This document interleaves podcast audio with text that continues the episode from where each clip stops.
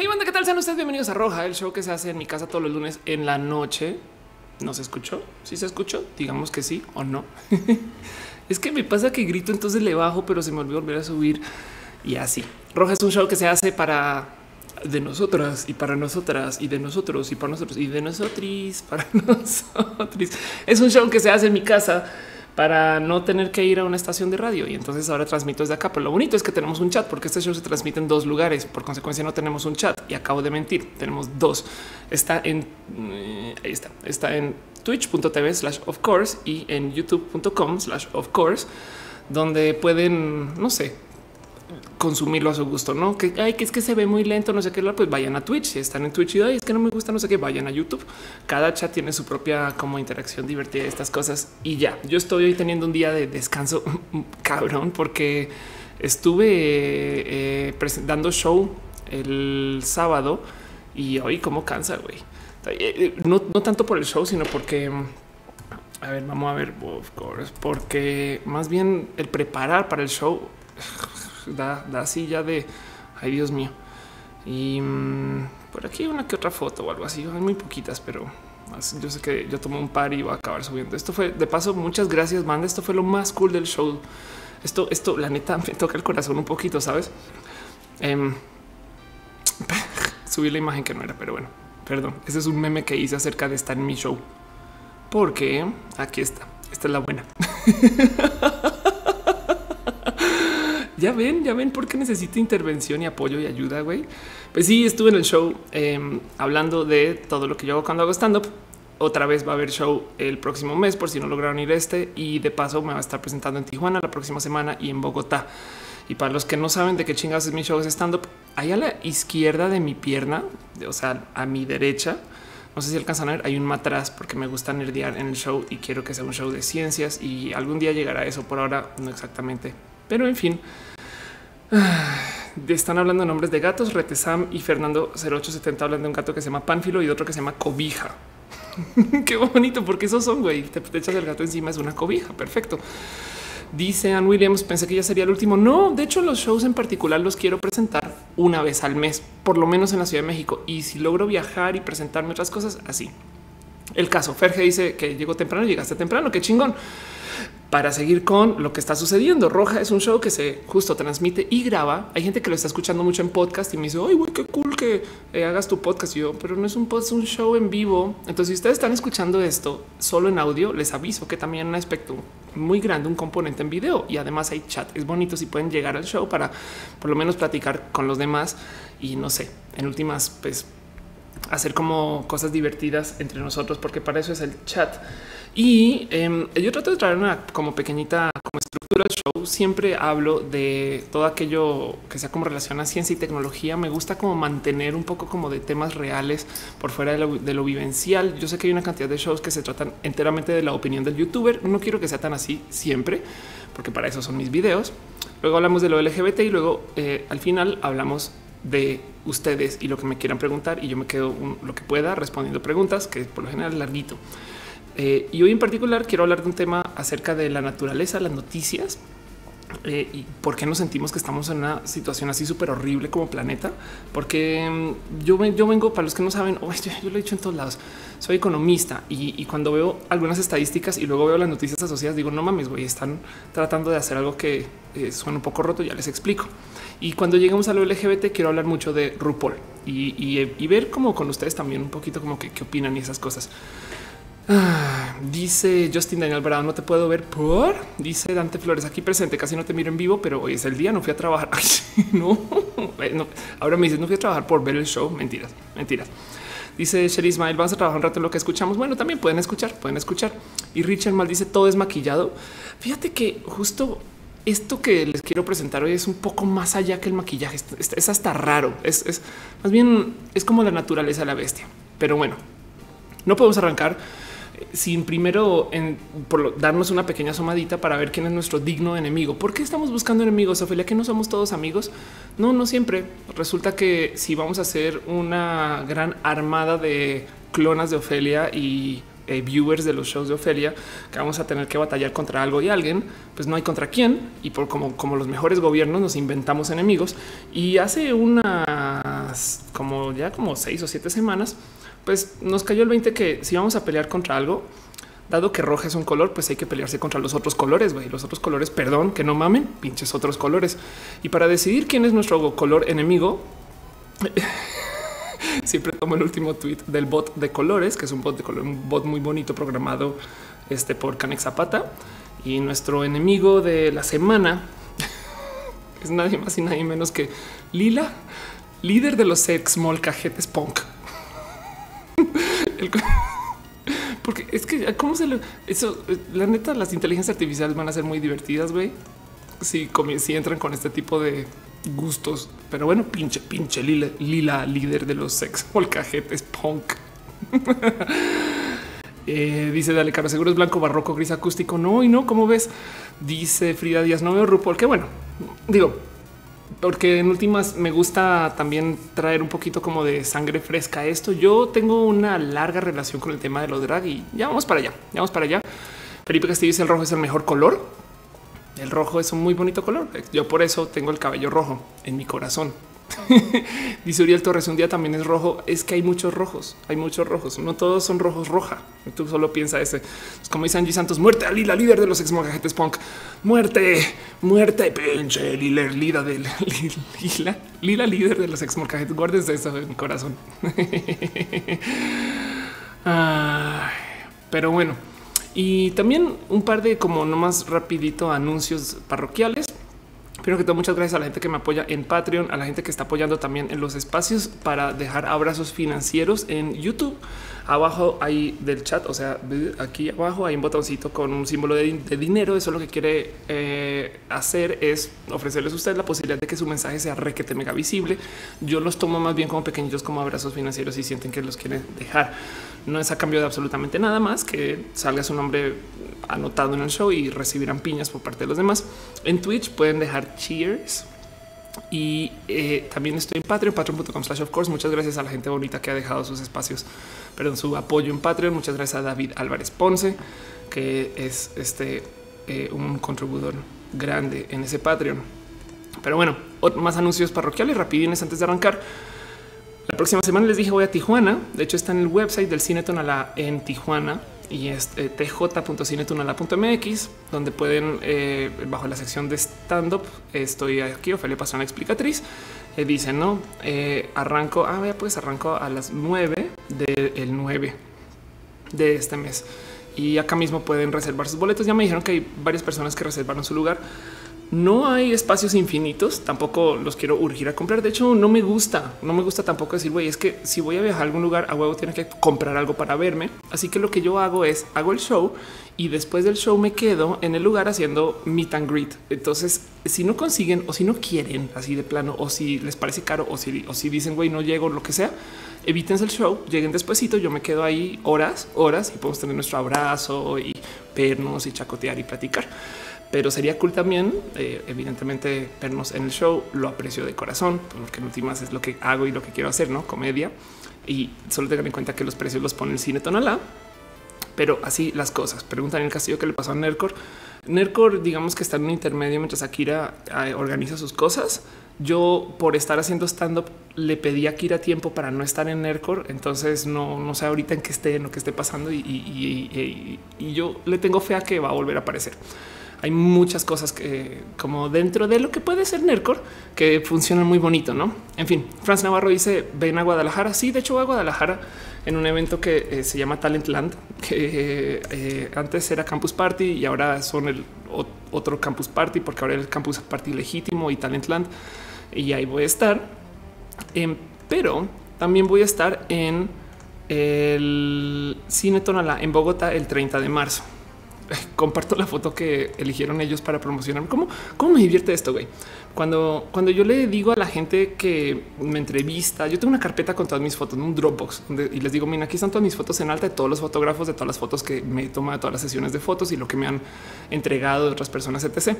Y me dice mucho de la gente cuando eh, elige ciertas fotos en particular. Entonces me divierte mucho la foto que eligieron para Bogotá.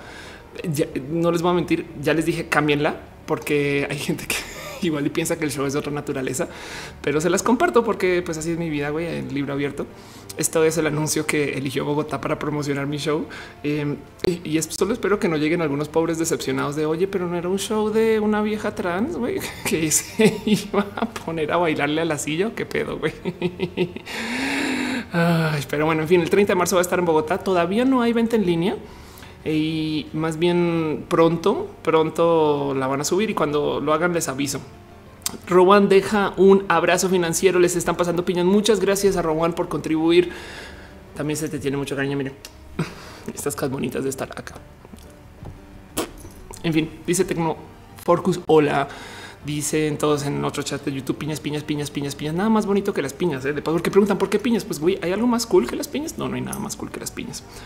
En fin, eh, y la pregunta es eh, si voy a estar en Guadalajara, Guadalajara, exacto. Monterrey todavía no tengo fechas de nada. Puede que la marcha, no sé, el miércoles tengo una cita con gente que puede que me envíe a Monterrey o no. Pero así dice, dale caro mejor que las piñas, la pizza con piña. y sí, la verdad es que sí. Pero bueno, em, dice, eh, madre mía, Dracot, Soshipil, todo, todo. Señorita transgénera, un saludo, un saludo. Y así las cosas. Entonces, dejando eso de lado, y revisando un poquito cuáles son mis, eh, mis balazos de la semana. Vámonos a lo primero que les tengo que, que platicar ahí. Ya ven, ya ven. Deme un segundo, hago reload de eso. Tu distractor ahí nomás mientras me tomo agua. Si está vivo, eh, les prometo. Ahora sí. ya ves, gato. Vámonos a lo primero que les quiero platicar hoy, esta cosa que yo me le llamo de cariño balazos, un espacio donde simplemente reviso todas las cosas que yo digo a lo largo de la semana. Güey, esto sería bonito hablar en roja, pero pues nunca da chance de desarrollar el tema completo. Madre mía, otro abrazo financiero Rea F que dice gracias. Muchas gracias. Gracias, neta, neta, neta. Eh, ay, en fin, me da hasta penita, pero gracias por apoyar. Lo primero que les quería platicar para las personas que estén en la Ciudad de México, este es que viene. Ay, madre mía, puse el link que no era, pero a ver, vamos a buscar esto rápido. CCDMX. Viene este jueves eh, una cosa que se llama el mega editatón. Mega editatón eh, usando el hashtag mujeres haciendo México. Es una, como lo dice con una iniciativa arroba México versus y Wikimedia que va a estar en el Centro de Cultura Digital. Yo les he hablado mucho del Centro de Cultura Digital. Si no lo conocen, la neta, neta, voy a hacerles un pitch rapidísimo de qué es este lugar.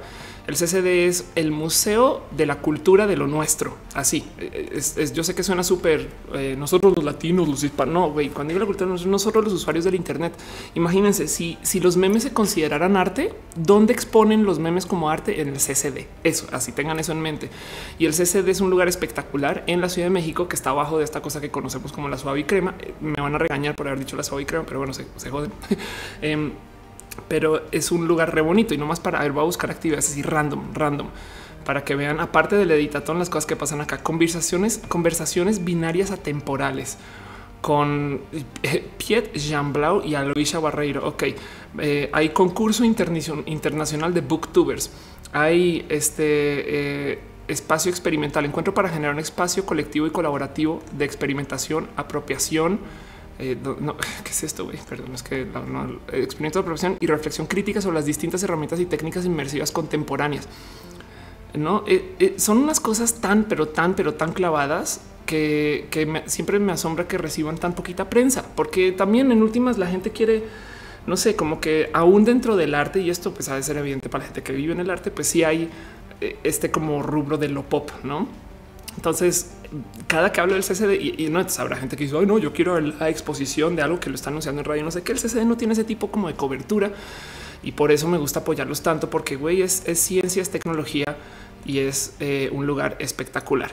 Y mm, dense una pasada por el website. Pero bueno, les quería hacer un anuncio muy rápido, esto más a modo de balazo, porque va a estar allá todo el día el jueves, o, eh, o bueno, a lo largo del evento, en esta cosa que se llama el mega editatón. Ok. Entonces les vale rápido, no me odien por eso. El Mega Editatón, hashtag Mujeres Wiki es una colaboración del Centro de Cultura Digital, Wikimedia México y decenas de voluntarias y voluntarios para hacer un ejercicio activo de la visibilización del trabajo que históricamente han hecho las mujeres en México. Entiéndase. Si van a Wikipedia y buscan mujeres mexicanas científicas, puede que su artículo está así de chiquito. Si van a buscar las referencias, puede que les falten un chingo de referencias. Esa información no es que no exista. Y yo sé que muchas personas insisten, uy, es que Wikipedia no es un lugar confiable para hacer investigación, no sé qué, o no me lo aceptan para la tarea, lo que sea. Pues el punto es, es muy importante y es muy poderoso que Wikipedia esté alimentado, porque la neta, neta, hay gente que sí se rige por eso. Les voy a mostrar algo. Yo tengo mi artículo en Wikipedia. Es, ridículo porque estuvo escrito hace mucho tiempo, mucho tiempo y ya, ya es más, podemos hasta ver cuánto fue hace mucho tiempo. No hay un historial. Em, se publicó, ay, madre mía, se están editando. Qué, qué cagado esto. Se arranca este artículo eh, hace mucho tiempo y luego vaya como le han cambiado con vandalismo en el 2014. Güey, ok. Ah, no, creación de artículo, primer borrador. Ok este es mi artículo y dice unas cosas que están tan fuera de, o sea, ya, o sea, esto es el pasado. Güey. Ofelia Pastrana Ardila, una mujer transgénero, física, economista, emprendedora colombiana, radica en México desde hace varios años. Es locutora en Coca-Cola FM, que ya no existe. Trabaja como empresaria para CNET Networks, ya no. Latin We, ya no. Coordina un segmento en Despierta América hace mil años que no. Las mujeres también hablan de tecnología, cita requería. Eso ya ni existe. Igualmente hizo y difundió un cambio de género en público. A pesar esto, esto me divierte mucho porque esto es mi como lo que me hace famosa, según Wikipedia. Saben como que mi claim to fame y lo más importante, todas las cosas que yo he hecho en mi vida, güey, de haber estudiado eh, lo que estudié y de haberme subido a escenarios y todo lo que he hecho, güey. Esto es lo que dice Wikipedia, que es lo que me hace em, notable. Y, prepárense, es eh, hizo y difundió su cambio de género en público, a pesar de ser miembro de una familia representante del Partido Conservador Colombiano, que se ha puesto históricamente al movimiento LGBT del matrimonio. No mames, güey. No, actualmente es ponente y conferencista en temas de redes sociales para México y reconocida hasta acá por TED Talks y no sé qué lo. Y lo, me muestro esto porque no saben la cantidad de veces que llego yo a una plática, no llego así, ay, con ustedes la magnánima, no sé qué, todas esas cosas que dicen antes de que subas al escenario, que la gente está súper emocionada, así de, uy, llegó aquí la experta, güey. Y voy subiendo y comienzan a leer esto y es de, es experta en redes sociales y trabaja para Latin Yo, güey, Latin no existe hace mucho tiempo y trabaja para no sé qué, eso tampoco existe así. Y está en Coca-Cola FM. yo, no mames, güey, hagan su tarea bien. pero, pero su tarea es ellos me googlean y lo primero que aparece es Wikipedia. Y eso soy yo, Ophelia. A mí me vale. Es muy en una época alguien escribió eh, ayuda a la gente em, porque también puede volar o algo así. Entonces me preguntaban en, las conferencias, oye, eso es cierto que puedes volar. Juan, no es muy chistoso, pero em, esto soy yo, güey. ¿Qué será de la neta, neta, nuestras de verdad heroínas mexicanas? Güey? Y, digo el tema de mujeres porque también, ay, por Dios, siguen dejando aquí muchas gracias. Nazario Sáenz deja un abrazo. Llegó tarde, no, no llega tarde. Un abracito. Gracias por apoyar.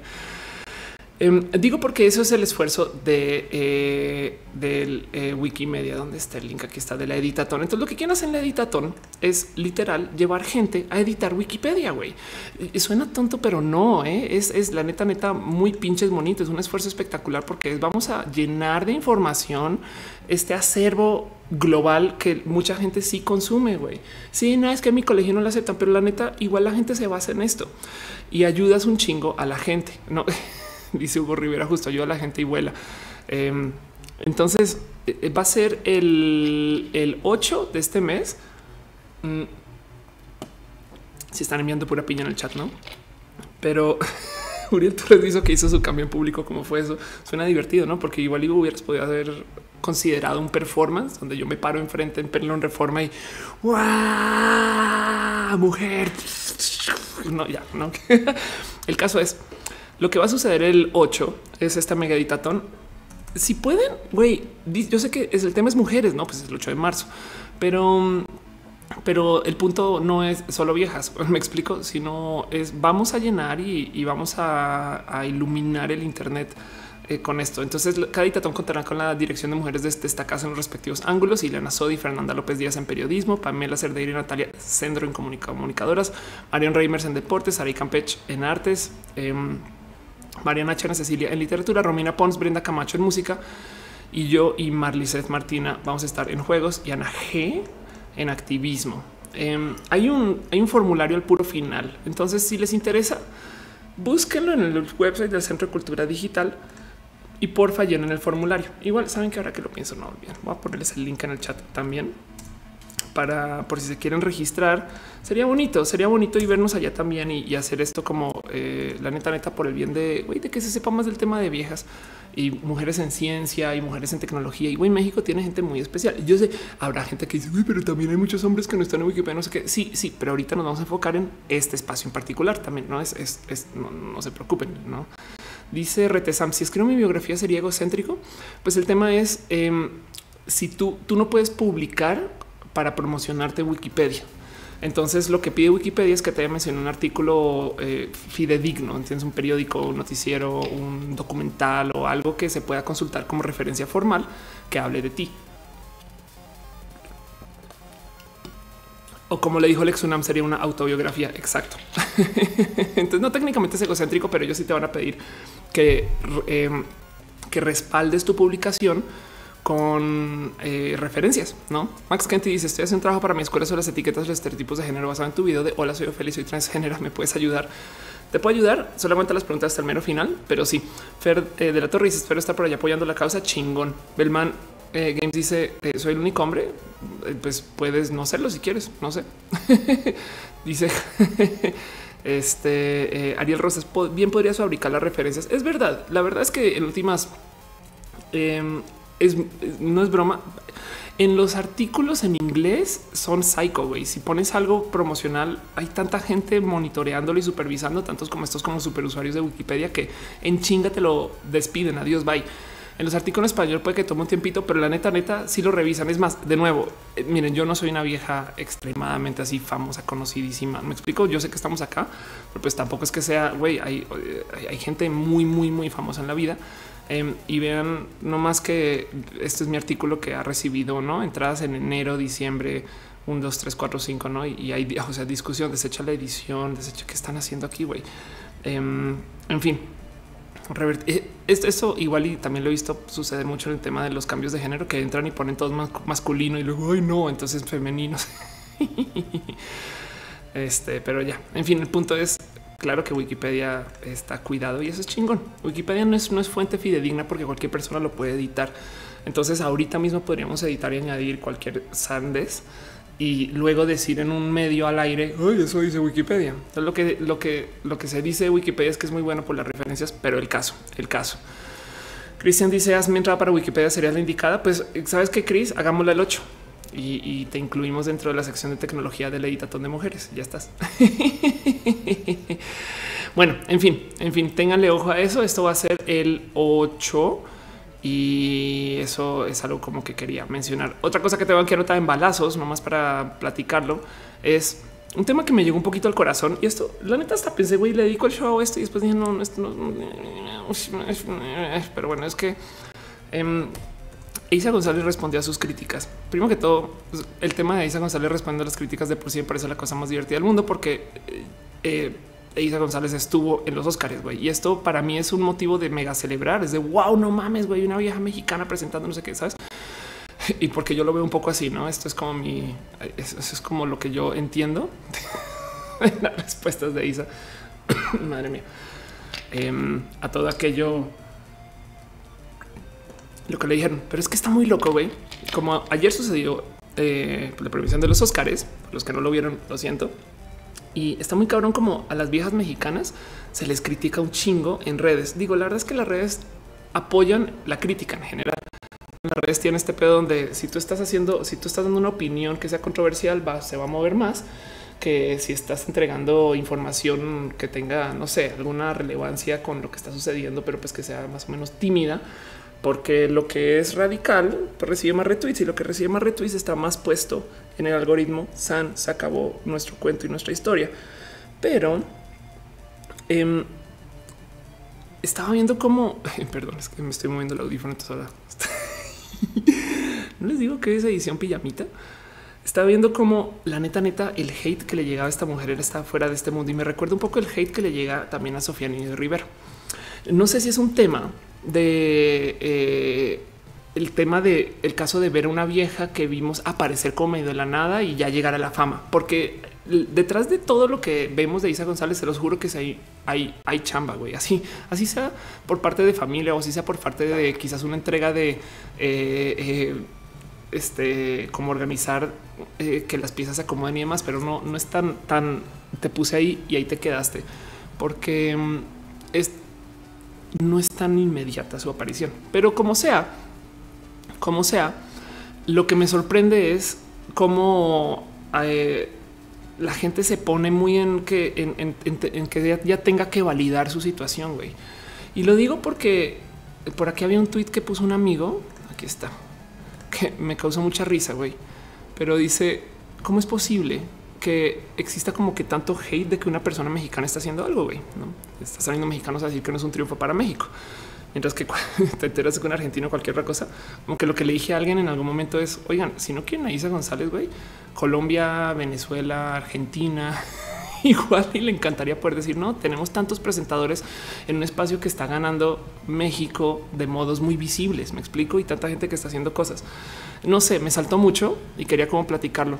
Este mm, dice Ariel Rosas, es el veneno de la gente que si no los expulsan se envenenan a sí mismos. Ah, claro, sí, total. Eh, preguntó eh, justo eh, Juan Pablo decía así de plano, perdón, decía así de plano, todavía hay cosas que no entiendo de esto, ¿no? Como este hate mexicano. Y lo digo porque a mí me ha vivirlo. El año pasado una plática acerca de cómo México está chingón y pues, pues me amenazaron, güey. Pero mi, respuesta a esto fue como por acá. Y, estoy súper simplificando las cosas, por favor no lo tomen a mal. Si hay personas que sienten que esto vale la pena eh, eh, discutir, lo digo más bien desde el punto de vista de... Eh, hay mucha gente que la neta, neta, eh, no, no sabe sentir bien ese como espacio pleno de compartir, porque el otro discurso era, y por eso me lo tomo un poquito medio a pecho cuando yo sé que no debería pelarle tanto. El otro discurso es, es que, güey, ya se fueron, ya, o sea, ya no son mexicanos, ya están allá, güey, esa banda no es mexicana. Y eso a mí me, a mí me salta porque yo, miren, se los voy a volver a mostrar. lo hago siempre. Pero acá tengo mis banderas tatuadas, son mis orgullos, güey. Es la bandera trans, bueno, los colores de la bandera trans. Esta sí es oficialmente la bandera LGBT. Esta es la bandera colombiana y la bandera mexicana, güey. Y lo traigo acá porque así como yo ruedo por la vida con eh, hablando de mi orgullo mexicano, también tengo mi orgullo colombiano, güey. Y yo, yo quiero y me gustaría eh, poder sentir el, yo soy colombiana así, pero de CEPAM, no? Entonces, no siento que me, me, dolería mucho que de repente alguien me diga, no, tía, no eres colombiana, güey, tú te fuiste, no? Como que yo pensaba ayer, qué culero que este güey eh, del Toro se sube, habla de México en su discurso y aún así todavía alguien le salió a decir, pero no dijo viva México. Ese vato no es de acá, sabes? No manches, güey, qué locura. Dice Uriel Torres, claro, tienes toda la razón que pues como yo soy colombiana y mexicana al tiempo, por ende soy la Comex. Dice eh, entre líneas, en México tenemos un complejo de inferioridad. sí, la verdad es que el punto ahí es esto es súper superable y hay, hay tantito, o sea, si hay mucho orgullo de México. De hecho, la clave para conseguir que la gente se sienta excesivamente orgullosa de México es hablar mal de México, sobre todo siendo extranjera. Pero, pero entonces el punto y, es este dicho de no, que el peor enemigo del mexicano es el mexicano. Y yo más bien solo quería platicarlo porque por un lado, sí, claro que me siento, güey, la neta, neta, bien, bien chingona de, de poder decir pues que hubo mucha gente mexicana, pero además como lo hizo Isa, hasta me divirtió, güey.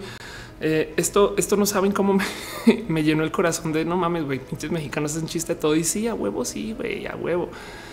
Eh, y es solo que hay algo como muy raro dentro del cómo nos expresamos que, que no nos permite sentir lo bonito y eso yo creo que vale la pena nomás observar. No quiero volverlo tanto queja porque también hay cosas muy pinches bonitas en todo lo que pasó ayer, pero quería platicarlo y por eso lo tengo en balazos. Lexunam dice no solo es en México, en muchos lados no siempre es bien aceptable el éxito ajeno. Madre mía, ahí vimos ya deja un abrazo. Gracias. Dicen verdad, algún día vas a ir a Toluca. Voy. Sí, tengo que volver mucho. Igual Noelia, mi novia, vive en Metepec, entonces este voy a Toluca con frecuencia. lo que sí es ir a Toluca, algún lugar donde nos podamos ver y cosas así. Eh, habrá que organizar con más tiempito, pero claro que sí. Eh, Jay Sharks dice Em, es un rollo cultural. Recuerda que las guerras de independencia y revolución mexicana tenían como pretexto ellos están bien y nosotros no, y por eso necesitamos sacarlo del poder. Sí, sí, me queda claro, me queda claro. Es un tema de igual. Ojalá las nuevas generaciones le enseñen al mundo que México puede ser un poquito más de corazoncito. Y, lo digo porque en Colombia es muy normal tener banderas colombianas o, verlas y que la gente las traiga puestas y, sentir el orgullo de, de güey, este es mi país. Así todo esté roto. no, la gente le está pasando re mal. Igual es de, pero eso, güey, le metemos ganitas, le damos la vuelta, no? Em, y es un tema larguísimo que no quiero levantar, menos el solo recordarles que lo que pasó ayer fue espectacular, güey. Piensen ustedes cuántas expresiones han tenido los mexicanos en los Oscars en historias recientes, en, perdón, en años recientes. Es, es, es tengamos eso cerquita al corazón y, y el tema de, de Eiza en particular, para mí es un güey. Yo daría la vida por ser Eiza en vestido amarillo parado en los Oscars. No es, es, es como eh, yo, para mí es un wow. Y, y, y, quizás el hecho de que como que medio salió de la nada es lo que nos salta. El hecho de que eh, yo no sé quién es esta vieja y qué se y que, que, que logró para poder separar ahí. Eh, este es lo que lo que suena raro porque además nos enseñaron que el que más chambea más gana y eso no siempre es verdad, güey. En fin, dice Oscar FIFA, aquí no podemos usar la bandera de esa manera. ¿Cómo? O sea, no puedo colgar una bandera acá afuera o, no sé. Fíjate que en Estados Unidos es muy normal. Llegó mi helicóptero. En Estados Unidos es muy normal tener tu bandera fuera de la casa. Yo tengo la bandera LGBT colgada y de hecho es más les muestro así rápido. Mi, casa está llena de banderas. ¿eh? Perdón, perdón, perdón. Eso es eh, pues eh, bandera trans. Y esa es la bandera de la marcha. Esa, esta, esa me la llevo cuando voy a la marcha, estas cosas. Y afuera, pues hay otra, no la que a veces se ve en los videos. Esto. Eh, y un día voy a Home Depot y les digo, güey, no tienen como donde uno, un, un, como un espacio para montar la bandera para como de jardín o algo así. Me dicen, no, no, aquí no, no hay nada para banderas. Yo como no tiene nada. O sea, como no tiene espacio para esas cosas, no? Eso, eso me sorprendió. Eh, pero no había pensado que es que no puedes usar la bandera mexicana así, ¿no? Retesam dice, ¿por qué se le da tanta importancia a los Óscares? Esto va a sonar como una respuesta eh, tonta, pero porque se le da importancia. son el premio magno porque son el premio magno. Es, es, ya entre todos, como ya tiene audiencia, es como el Super Bowl. No es tan listo, no es tan importante, pero porque ya tiene audiencia, le damos audiencia, ¿no? Y, y la verdad es que en últimas también es más o menos buen show, si es un tantito divertido. Dicen Williams, ¿estarás en la marcha del orgullo? Claro que sí. Y voy a ir con Noelia eh, y vamos a, no sé, es, claro, pero súper por supuesto que va a estar en la marcha del orgullo acá y va a llevar esa bandera y va a hacer cosas. Dice Arlar, ¿qué opinas de la posición de RuPaul? Ya hablamos de eso. Ahorita vamos con eso. Eh, este, más bien quiero nomás seguir hablando de esto que tengo aquí en mi sección de balazos. Voy a hablar, voy a hablar de eso eventualmente. No, no, no te preocupes. Tengo, tengo, tengo algunos pensares en el tema de RuPaul pero quería solamente comentarles que lo que sucedió en los Oscars me parece espectacular y el hate con Eisa me parece, digo, no es que les esté diciendo que no exista la queja, al revés, está chingón poder platicar y dialogar, pero es solo un eh, uno me asombra que las quejas hacia las mujeres sean un poco más astringentes que hacia los chicos y o sea, son más rudas. O, y dos, me asombra que sean desde una posición como tan básica, no como que, como que la neta desde el, desde el que a huevo tienes que chambear para llegar allá, güey. Y, eso no sé, es miren, se los prometo que si eh, Guillermo del Toro tiene un hijo de 16 años, güey, que no ha hecho una película en su vida, pero de repente comienza a escribir un guion, güey. Ese güey llega a los Oscars, así sea el evento, me explico. Entonces, eh, no sé. Es, es y, y, me parecería chingón, me parecería chingón tener eh, familia de descendencia mexicana y pro México, sobre todo porque pueden ser extranjeros que nunca han estado en México, pero que les encanta México allá, no? Eso dice entre líneas. Debemos ser críticos, pero no criticones. Gracias. Exacto. Dice Lex Unama, los Oscars se les da importancia porque luego pasan los errores y el mame se desborda. Anda. Dice Max Kent y sobre el comentario que si me ayudas en mi trabajo, en mi tarea, eh, tengo que irme a dormir temprano porque tengo que saber, ¿podrías explicar sin yo estar presente? Eso, ¿cuál es? ¿Cuál qué necesitas, Max? En particular, eh, dice 3, dice 3, dice Max, me arrobo. Eh, bueno, ahorita, ahorita busco lo que escribiste o dice comentario. Ok. Israel Davilar dice es odio carrilla. Lo dice, me parece carrilla. Una de las cosas a las que se atribuyó el éxito de los hermanos Wright es que eran hermanos y tenían una comunicación informal. Sí, no, justo, justo según yo, el tema de los vestidos, o sea, también el moment, como lo hicieron para, para Twitter, está creo que medio mal compuesto porque incluyeron todo. Esto no es, esto no es una crítica, esto es un meme, es una memología muy divertida y demás, pero sí hubo gente que se montó en su y tú qué has hecho, güey, para merecerte estaría tú qué, qué, güey. Y me, me, hasta me salta mucho el cuento de es que te operas, eres buena y automáticamente ya, ya, ya lo tienes todo, güey. Y déjenme decirles que hay muchas viejas muy operadas, muy buenas, muy bonitas que no pueden conseguir acceso a un chingo de cosas, güey. No es, es, es, es, es como no solo es estar bonita. eh, pero ya, en fin, quería hablar de eso. Vámonos con otra cosa que les tenía aquí para mostrarles. Esto es algo de también de balazos, cosa que a lo mejor se debieron de haber mencionado para todo el, para todo el show, pero lo voy a mencionar por encimita. Es un estudio muy bonito que me gustó de su existencia. Es más, saben que saben que voy a voy a mover esto a otra cosa. Eh, bueno, les muestro por encima, pero es que esto es el tema de lo que quiero hablar hoy. Em, el cuento es este. Resulta y que luego de, dos estudios en particular, uno de, de corto plazo, uno de plazo mediano, casi largo, las interacciones cara a cara no se ven modificadas. O sea, la gente no deja de, no es más antisocial cuando está pegada a las redes sociales. Esto es más, voy a usar esto para colgarme para lo que viene el próximo tema. Entonces, ok, una conciencia de tecnología eh, accidentalmente, pero, pero no. Em, el cuento es este. Se supone que usamos redes sociales y nos volvemos más antisociales, no? o como creo que lo dijo Juanes, eh, si no lo dijo Juanes, perdón, si lo dijo alguien este súper académico y otras cosas, perdón, pero capaz igual Juanes es un poeta. pero eh, el cuento es que las redes sociales te acercan a los lejanos y te alejan a los cercanos, ¿no? Y, está esta queja de es que, güey, es que estás con el teléfono acá puesto y tú ya no estás en la cena y, y demás, ¿no? Y yo siempre me he quejado de ese tipo de pensar, porque primero que todo, el estar en redes sociales te hace ejercitar más el músculo de lectura. Yo sé que no es lectura estructurada. Yo sé que no es, estoy leyendo una novela de 3000 páginas, güey, no?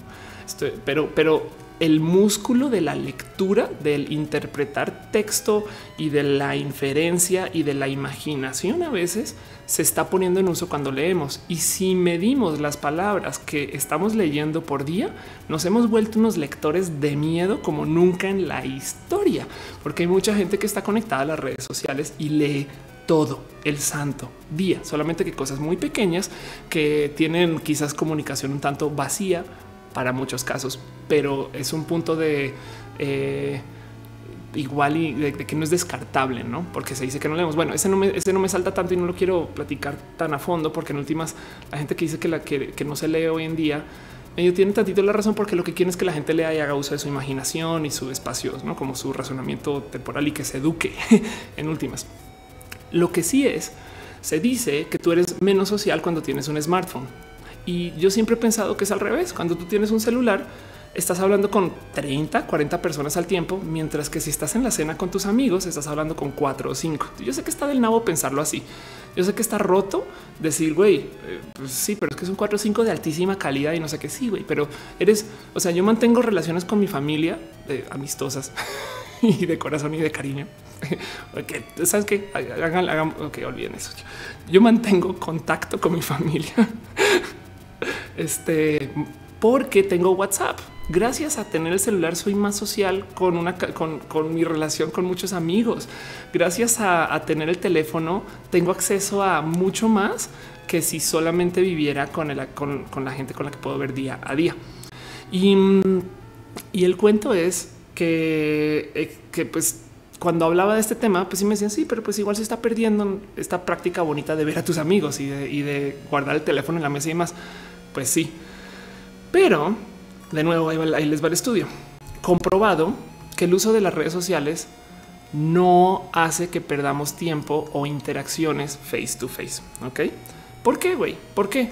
Pues resulta que eh, el uso de las redes sociales y el teléfono en sí, mucha gente pensaba que por tener celulares íbamos a comprar menos laptops o oh, sorpresa, compramos más laptops. Por tener celulares íbamos a comprar menos tablets y no, pues también, también son como laptops, tablets y teléfonos. Entonces, qué chingados, güey, ¿dónde estamos usando el teléfono? Y, y, qué está reemplazando el teléfono. Y resulta que el celular acaba reemplazando nada. Lo estamos usando en tiempos que antes se consideraban muertos, como por ejemplo, yo no es broma, chateo desde la regadera hoy. o habrá mucha gente que lo usa desde el coche. Yo sé que no es seguro, pero pues es un espacio, por lo menos leen. Entonces el celular en últimas no vino a reemplazar un espacio, a borrar un espacio, sino que más bien se coló en una cantidad de zonas donde igual no hubieras hecho más, sino quizás, no sé, divagar. y si hay espacios donde estás usando el teléfono que reemplaza el estar con tu familia, etc. Pero el punto es que medido con varios grupos y en varios espacios, en varios segmentos, no pierdes tantas interacciones o no pierdes interacciones, punto, por tener un celular y estar en redes sociales. Es raro, es bien pinche raro. Dice contenido neto, no en el cine. Anda, sí. Fíjate que, por ejemplo, en el tema del cine, esto me asombra que no lo hayan eh, puesto en celulares todavía. Eh, yo uso una app que se llama Flux y les muestro nomás por encima. Digo, no es que esté diciendo usan esto para el cine, Pero Flux lo que hace es que modifica, estas son las imágenes, eh, perdón, el espacio se llama Flux Software to Make Your Life Better. Lo que hace es que modifica el brillo de la pantalla para que se vuelva como más em, amarillo, quizás, o sea, lo saca un poquito del brillo blanco que te, que te descansa los ojos y él solito lo hace según la hora y la fecha y demás. Entonces él sabe más o menos según cuándo te vas a despertar.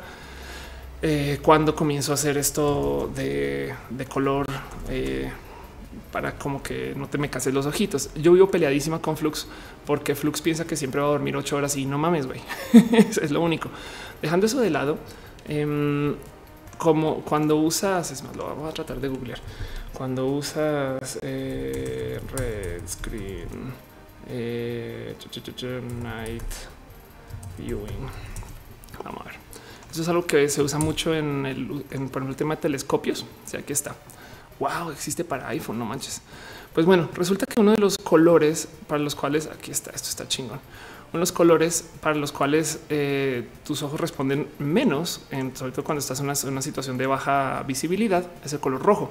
Entonces, usando F-Lux, yo cambio mi, mi, mi compu entera a que se vea así, completamente roja. Y así por mera experiencia, porque lo he hecho mucho en eventos de paso, Digo, esto se usa porque cuando estás trabajando eh, en astronomía, pues tienes, tienes que estar viendo, por ejemplo, un mapa de estrellas en una tablet o, en un dispositivo. Pero si, si estás viendo algo de súper baja luz y volteas a una pantalla y te quedas ciego. Entonces, la gran mayoría de dispositivos para trabajo, em, digamos, de nocturno, lo puedes cambiar a rojo o, un buen de colores, la verdad, pero rojo siempre ha sido mi color favorito. En paso, en parte también está chistoso, pero siempre tengo dispositivos rojos. Si, si algunas me han visto en eventos, así es. Y, vuelvo a esto porque yo he usado mi laptop en cine sin eh, encanderillar a gente. ¿Por qué las usado en cine? Porque a veces me, invitan a premiers y desde el cine estoy tuiteando. Y, esto me asombra que no se use. Pero bueno, el caso, perdón, un pequeño detour. Em, dice eh, James Dao Flux no implementó el iPhone y Windows 10. Anda, exacto. Dice este Hugo Rivera, los cuartos de revelado de luz roja. Claro, exacto. No revelas con luz roja. Exacto. Y te da mucha nostalgia. Entonces les recomiendo eso igual. Y, el cuento es los celulares resulta que no nos están quitando nuestra vida social. Y ese es un estudio súper, súper bonito que yo creo que vale la pena tener así como por encima. Y la otra es yo hoy tuiteé que mm, eh, hoy tuiteé que quiero hablar de la tecnología del voto decidí pasarlo a balazos porque el tema es tan amplio, tan amplio que dije, güey, esto no es para, para lo que eh, yo creo que quisiera presentar, pero ya habíamos hablado de Bitcoin en algún momento. Me debo otro video hablando de Bitcoin y para los que no saben, Bitcoin es una moneda espectacular porque tiene una tecnología espectacular para poder hacer un sistema de transacciones descentralizado que sea completamente transparente para cualquier usuario. Entonces tú puedes registrar transacciones de, entre usuarios de modo que sea transparente, legal y que sea verificable, porque si un usuario falsifica una transacción, arruina la cadena de, ahí en adelante. Lo chingones y por lo que por lo cual me, me saltó este tema es porque a mí no se me había ocurrido, alguien me lo dijo eh, así por encima, como que me lo comentó y, dije, güey, qué chingón esto. Es que eh, se puede usar el blockchain para, por ejemplo, validar el sistema de votos. Entiéndase que si tú eh, tienes casillas eh, contando votos etc y resulta que una falsifica los votos a la mitad del camino, pues puedes saber, ¿no? Dice Tlaloc y va por celofán rojo porque marginal anda. Eh, Andrea Pérez dice Tinder para abuelitas, qué cagado. Dice Dani Trouble, esa guitarra la parte trasera bien bonita, qué chingón. Era esa guitarra era de, de Noelia, de hecho. Pero me, saltó mucho esto porque dije, güey, no manches, ¿cómo que eh, blockchain para verificar el voto? Y resulta que hay una cantidad de intentos de profesionalizar la, eh, e, el uso de la tecnología de blockchain para muchas cosas que no es necesariamente la moneda. Eso me parece bonito de por sí, pero luego me quedé con la duda. Entonces, ¿cómo estamos contando los votos ahorita? Y la neta, neta, en algunos casos es a mano, no balotas.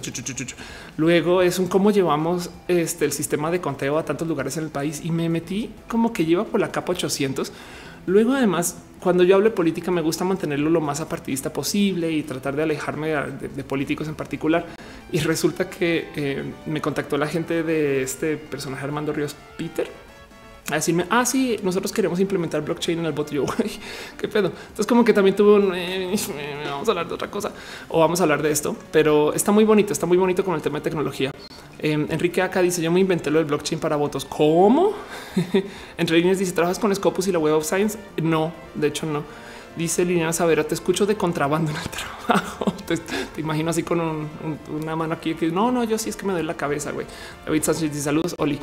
Dice eh, Danny Troll de quemo la guitarra. Esta es eh, una, una, este es una Squire, Squire es por Fender, ¿no?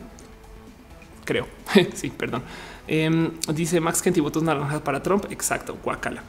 Dice eh, Daniel Ñolal de la culpa no es de la tecnología, sino que nadie les enseñó a usarla correctamente. Cada quien amolda las redes sociales a sus gustos e interacciones. Exacto. Entonces, pues esto es, esto es un tema más largo, el tema del blockchain para eh, el voto. Y yo, creo que vale la pena darle un clavito muy bonito a cómo, cómo podría funcionar esto y qué significa. Y de paso hablar de las tecnologías que se usan ahorita para el voto, porque la neta, miren, eh, me dio una medida de, a ver si lo tengo por aquí, igual y lo dejé por ahí pero me dio una sumadita de, dónde están ahorita, no sé, por ejemplo, todas las, todas las transacciones que se han hecho con Bitcoin están documentadas y, guardadas por una cantidad de, personas. Ya es un archivo como de 140 gigas solo para Bitcoin. Luego eso mismo para otras, eh, otros proveedores, ¿no? Entonces, eh, eso también me saltó un chingo y, eso, este, no sé, es como bonito pensar cómo funciona y demás. Entonces creo que creo que Bitcoin en particular, yo creo que es un tema para que exista por su propia cuenta y por eso lo tengo en balazos. ha sido lo dice toco la guitarra eh, muy de mentiras, no, no como con ganas para, para performear, pero pues sí soy, podría en una situación tipo fogata, chimenea, sacar una guitarrita y demás. Dice Nico, ¿qué crees que pasaría si lo pusiéramos en marcha en México? La verdad es que por un lado, a, ver, todos los procesos de automatización simple reducen la corrupción eh, porque, porque tienes, puedes hacer menos trampa. No, el pedo es quien, logre dar hacer trampa sobre eso, pues en últimas tendría mucho poder. Eh, y, los, la automatización avanzada, no ya tener un bot, imagínese un robot con inteligencia artificial que esté contando los votos, eh, tiene muchos problemas de mera implementación, arrancando por el precio. Entonces no necesariamente es óptimo y demás. Em, dice, eh, mandó la eh, al Rodnam cuando vengas a Colombia, a las videos con personas atentas a los asuntos, a los asuntos LGBT. Pues sí, va a estar, va a estar casi una semana, no? Uriel Torres dice: el peor es que el gobierno no lo va a querer implementar. Depende, depende. Es, un tema de si es por motivos políticos, es posible que sí. No, no, no, no, no digas no, porque ve que, por ejemplo, México tiene un sistema para tiene, tiene una cantidad de automatización en, en una cantidad de procesos raros que dices, es neta que hay website para eso, si hay website para eso, no?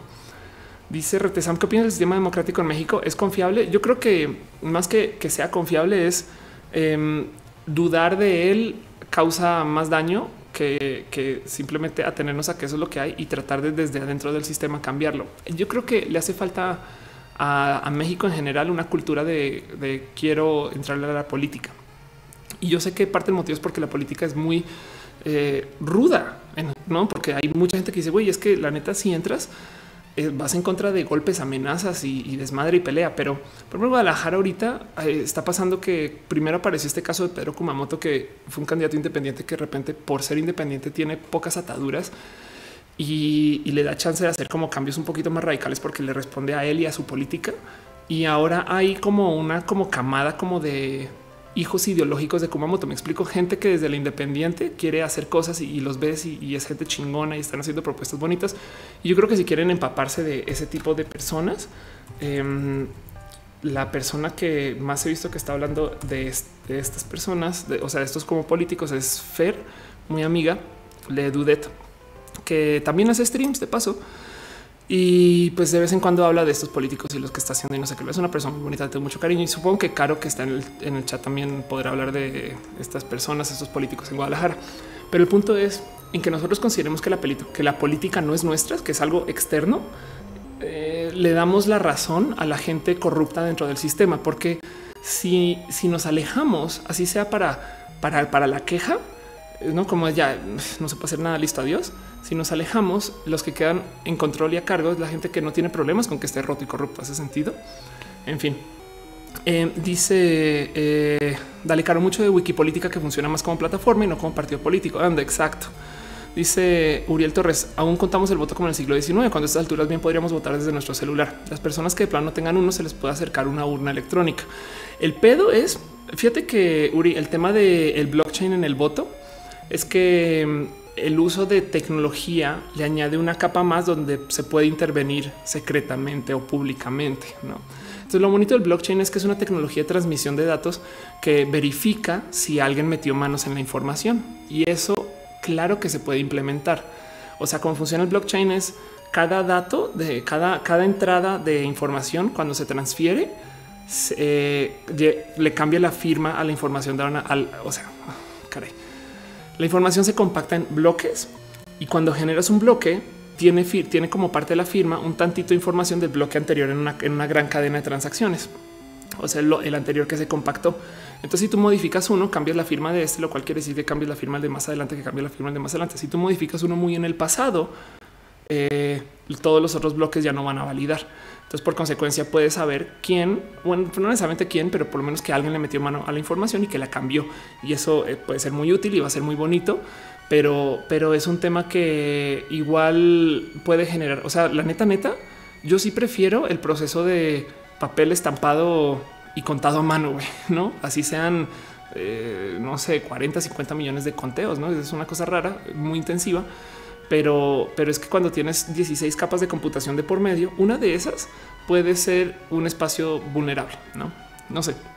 Eso, eso, eso digo. Eh, la verdad es que claro que tengo la tecnología para hacer el celular, pero es que estamos hablando de nuestro proceso democrático. Entonces, por consecuencia, así tengas blockchain, igual vas a tener que retener un sistema de validación en papel de que tú pusiste el voto. Y ojo, porque no puedes tener un recibo de tu voto. ¿eh? El, que, o sea, que imagínate que desde una tablet pones tu voto y te sale un papel y te dice tú votaste por no sé quién, porque ese recibo se puede usar como comprobante que tú votaste por X o Y candidato. Eso de entrada suena bonito. Es claro, yo me quedo con el comprobante, pero habrá quien lo usa para vender su voto. No es como es un comprobante. Mira, yo sí voté por cualquier candidato, no? Entonces eh, al revés, se piensa que es mejor que nunca te lleves tú un recibo en papel de qué hiciste. Es complejo, pero, pero pues a fin de cuentas eh, también puede ser manipulable aún en papel. Y, eso, eso es un tema divertido porque tenemos mucha tecnología, como dices, no? En fin, Leviatán Caballero dice un día las máquinas se cuestionarán si deben permitir que formas de vida compleja no robótica como los humanos deben participar en el sistema electoral.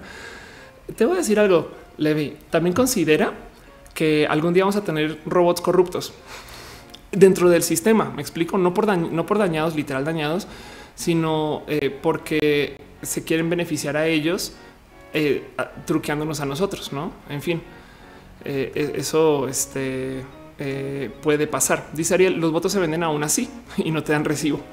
sí, exacto, pero el punto es tú podrías estafar técnicamente a tu comprador. No es, tú puedes decir, sí, claro, por supuesto, te llevas tu fruits y este y tu mochila, pero igual poner el voto por quien quieras. Hace sentido.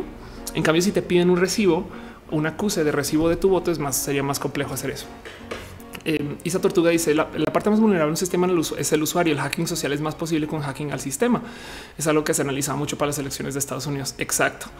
Oscar Urquía dice no ser que los programen para ser corruptos, eh, eh, no se pueden volver corruptos. No, no. De hecho, fíjate, Oscar, que ya que tenemos aprendizaje de máquinas, ellas se pueden autoprogramar y por consecuencia ya, ya pasamos la etapa de que las computadoras responden solo contra sus programas y por eso estamos tan impresionados con lo que está haciendo la inteligencia artificial ahorita.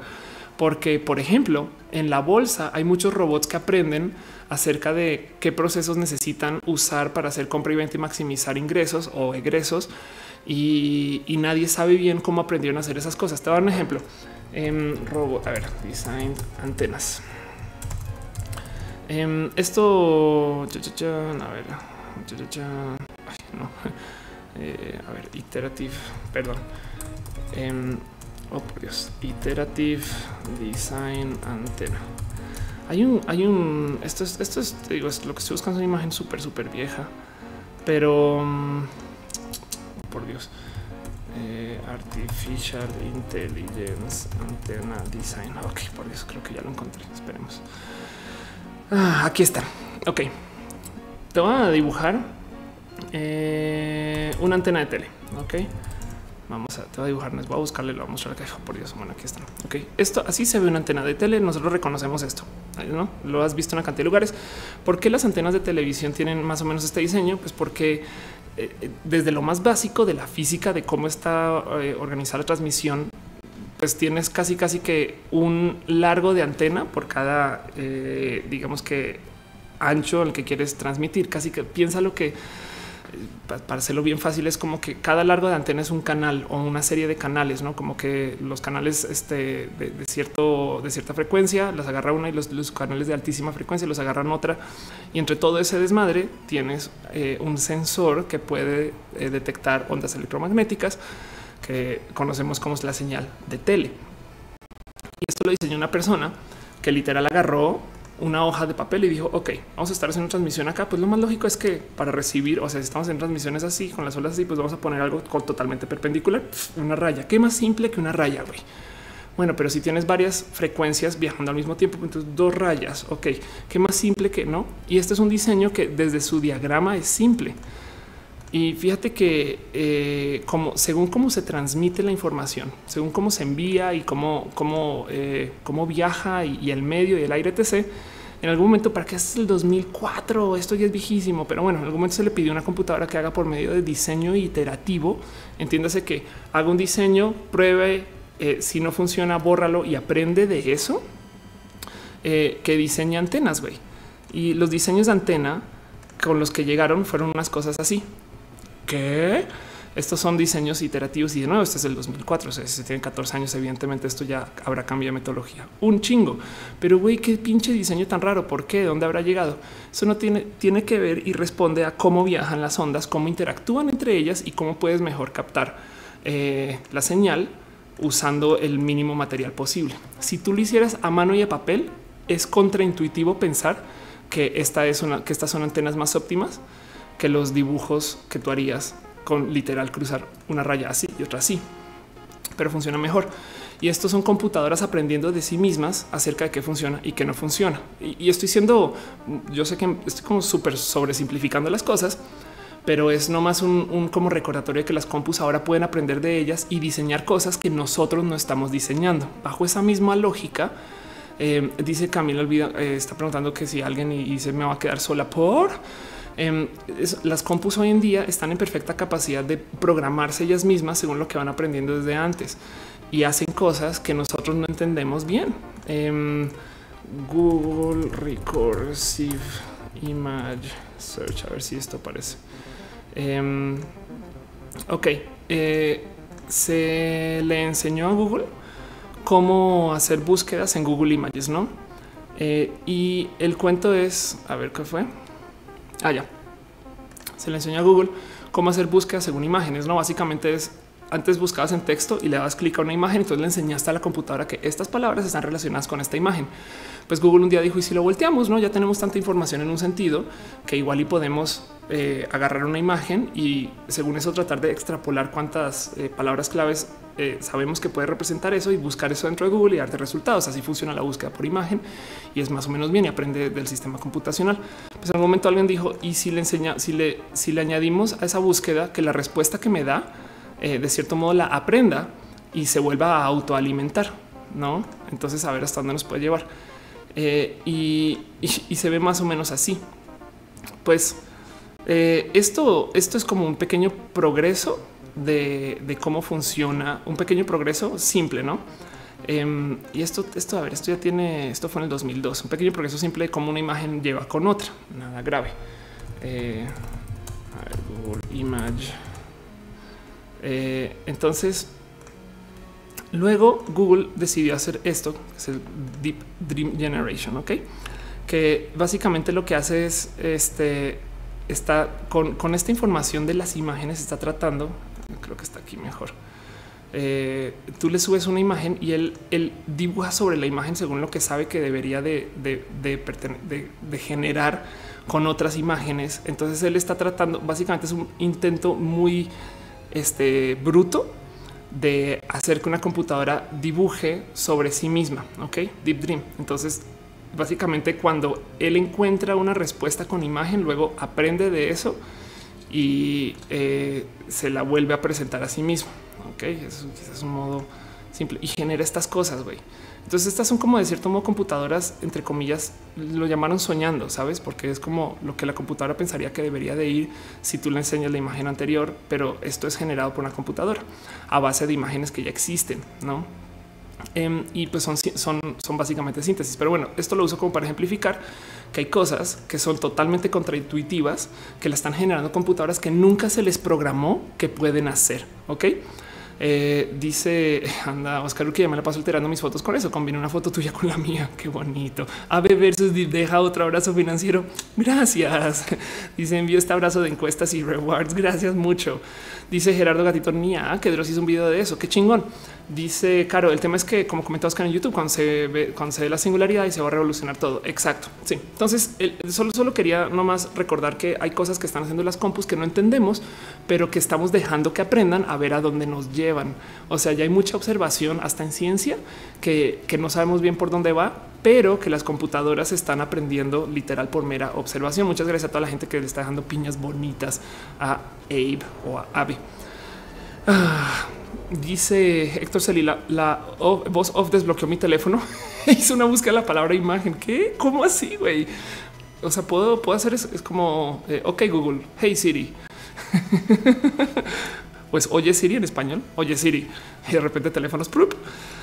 Ah, tan Caballero dice un día las máquinas marcharán por sus derechos. Sí, la neta sí. Hay mucho que hablar de eso. ¿eh? De hecho, Noel está investigando algo muy bonito. Es más, lo tuiteó. Oye, vamos a levantar esto un poquito rápido, rápido. Noel Oh, sí, eh, aquí está. Em, no más por encima de esto, yo creo que quisiera dejarlo como tema teaser para después. Ole, esto no es lo que quería mostrar. Aquí está. Eh, hoy sí es. O sea, que está. Eh, ¿Qué viene en el futuro? En una cosa que literal se planea que va a llegar y cómo va a llegar, que es el post trabajo. No cuando ya tengamos inteligencias artificiales, computadoras y robots haciendo nuestro trabajo y nosotros qué chingados vamos a hacer, no cuando todo sea automatizable cuando las computadoras este, funcionen. Y, esto le preguntaba hoy a Noelia, esto toma en cuenta que algún día las computadoras van a tener su propio llamado de quiero derechos humanos. O sea, quiero que me respeten como personas y es posible que sí. Em, está muy bonito porque dice para el 2050 que, ojo, vamos a vivir para verlo. Aparece una nueva clase de gente que se va a llamar The Useless Class, la gente inútil. Pero no porque, no, no porque estén desempleadas, sino porque son inempleables y eso va a pasar y esto va a ser parte de esa discusión de los derechos de, por qué le deben de dar el trabajo a un robot y no un humano y no sé qué habla. En último, lo que va a pasar es que, que, el humano haga las cosas como lleva más riesgo que el robot en muchas condiciones puede ser más caro porque no hay que no hay que pagar seguro en el caso del robot, por ejemplo. y dice ya lo hacen bots. Está muy chistoso porque el otro día estaba hablando del tema de, de bots con este con Ever, mi amigo Ever, y le decía que no nos dimos cuenta, pero México sin querer automatizó un servicio que todo el mundo sabía que se contrataba, pero realmente no, admitíamos que era un servicio como negocio. Pero hoy en día tenemos bots en Twitter, que de paso me pasaron a cotizaciones de nada de esos bots en Twitter otra vez. Y es muy divertido verla porque vamos a ver si la puedo encontrar acá rápido. Es, la cosa más divertida eh, del mundo. A ver. Este aquí está. Ok. Eh, espero que se pueda leer. Y esto me, lo, esto me lo pasa gente con intención bonita, sabes? como que me dicen, güey, véndelo para mí, para la agencia, no sé qué, pero solamente les quiero mostrar las cosas que se venden eh, con el tema de los bots de las redes. Ok.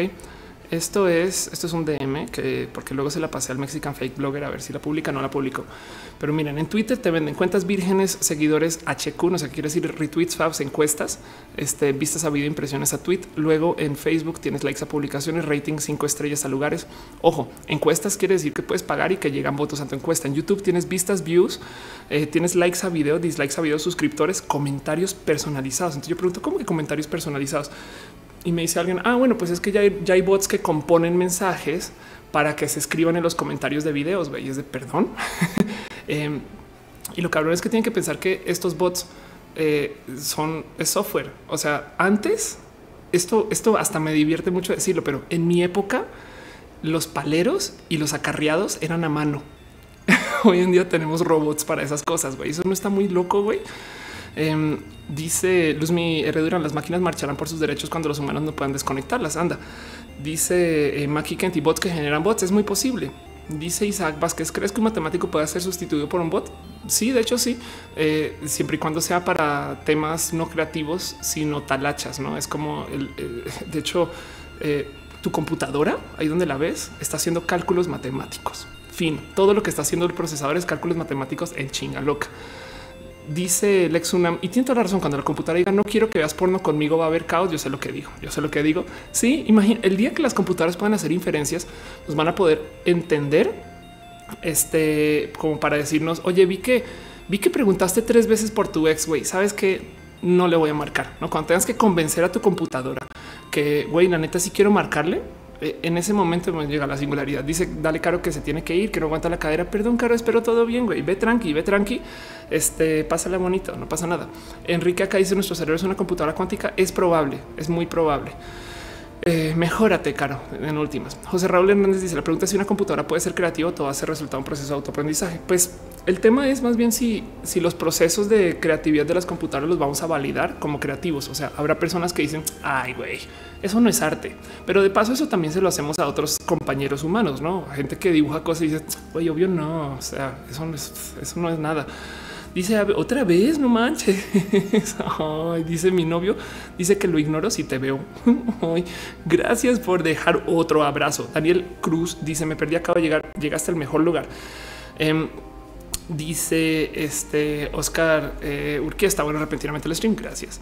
Eh, y dice Emanuel García, pero no crees que el plan es sustituir, sino ayudar. Sí, mi teoría de lo que va a pasar con el tema de la automatización es que las personas que mejor se van a ver beneficiadas o que más se van a ver beneficiadas por eso es la gente que esté dispuesta a aceptar la tecnología como parte de sí. Voy a decir algo súper, súper eh, idealista, pero hoy le decía a Noelia que qué triste. Y si ven mis canvas ya son viejos, ya tienen dos o tres años donde yo hablado, hablo de la robótica, van a ver que yo hablo de la inteligencia artificial como un proceso de reproducción. Entiéndase, yo hablo de la, inteligencia artificial como eh, un, sistema donde nosotros estamos haciendo nuestros hijos bajo nuestro diseño con nuestras manos, pero nosotros ya tenemos un mecanismo para hacer hijos que es genital y, y ese sistema igual genera inteligencias artificiales. Nuestros hijos son inteligencias como nosotros, pero no compartimos los pensamientos y literal es como crecer un brazo, pero el brazo piensa por su propia cuenta. Entonces ya es una entidad por sí sola. Por consecuencia le damos trato de este, algo diferente a nosotros, pero en últimas es una extensión más de una larga cadena de ADN que viene desde hace muchas, muchas iteraciones antes que nosotros.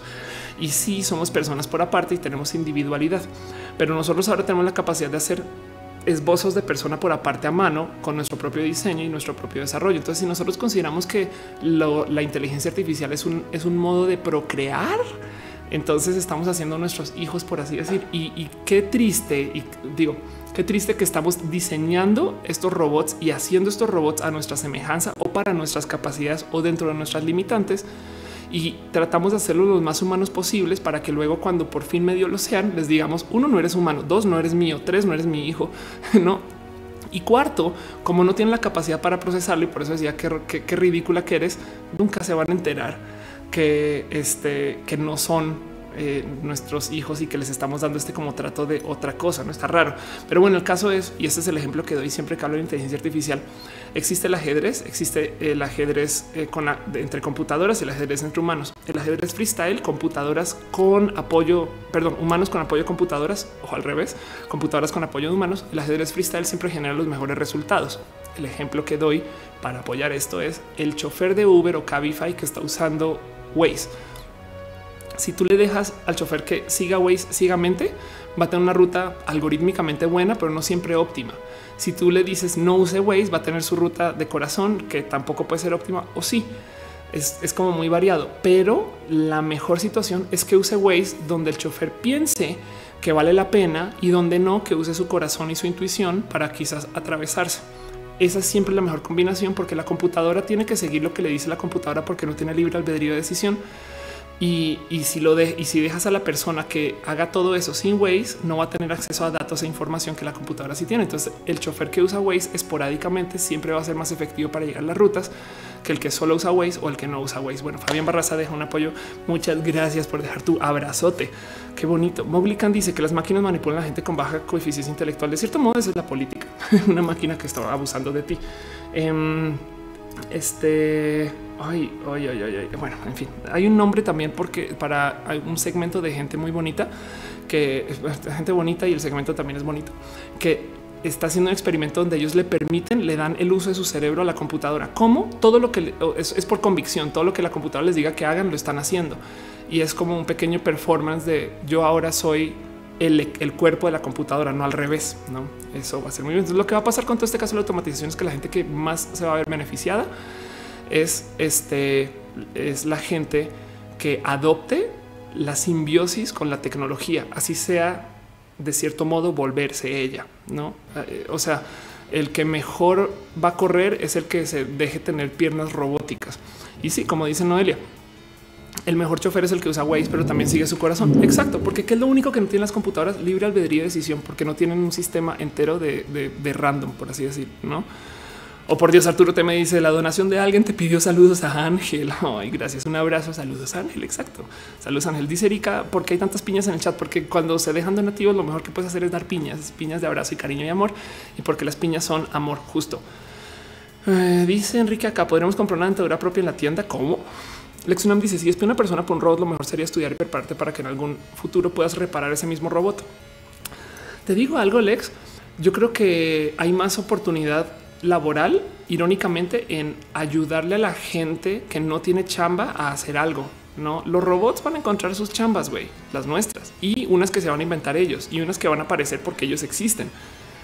Pero lo que sí va a causar crisis es la gente que de repente se va a ver reemplazada por una compu y se va a tener que recapacitar o va a entrar en pánico total de güey, ¿qué hago? ¿Dónde voy? ¿Dónde estoy? No sé qué. El mero tener un website para reubicar gente que fue automatizada eh, yo creo que va a ser un espacio medio olvidado porque todos estamos enfocados en cómo ponemos robots en cosas, cómo ponemos robots en cosas y no veo tanta gente enfocada en cómo ponemos humanos en cosas, no? Y eso yo predigo que puede ser una pequeña avenida de consultoría para la gente del futuro. Guarden este tweet.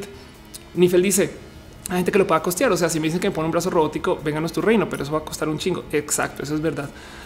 Dice Victoria, el siguiente paso serían los robots con libre albedrío y lo quieren desde hace mucho tiempo. El rol, los, los robots con libre albedrío son la singularidad y eso este, va a significar mucho para la especie humana. Y, y, yo insisto que lo mejor que se puede hacer es considerarlos como parte de nuestra especie. O sea, lo que vamos a tener que redefinir y, habrá movimientos en contra de esto, pero lo que yo siento que hay que hacer con los robots es considerarlos que siguen siendo parte de nosotros. Es, es sí, con nuestros genitales hacemos inteligencias artificiales que se parecen mucho a nosotros, pues con nuestras manos hacemos unas que son manipulaciones de metal, silicio, vidrio, plástico y otras piezas.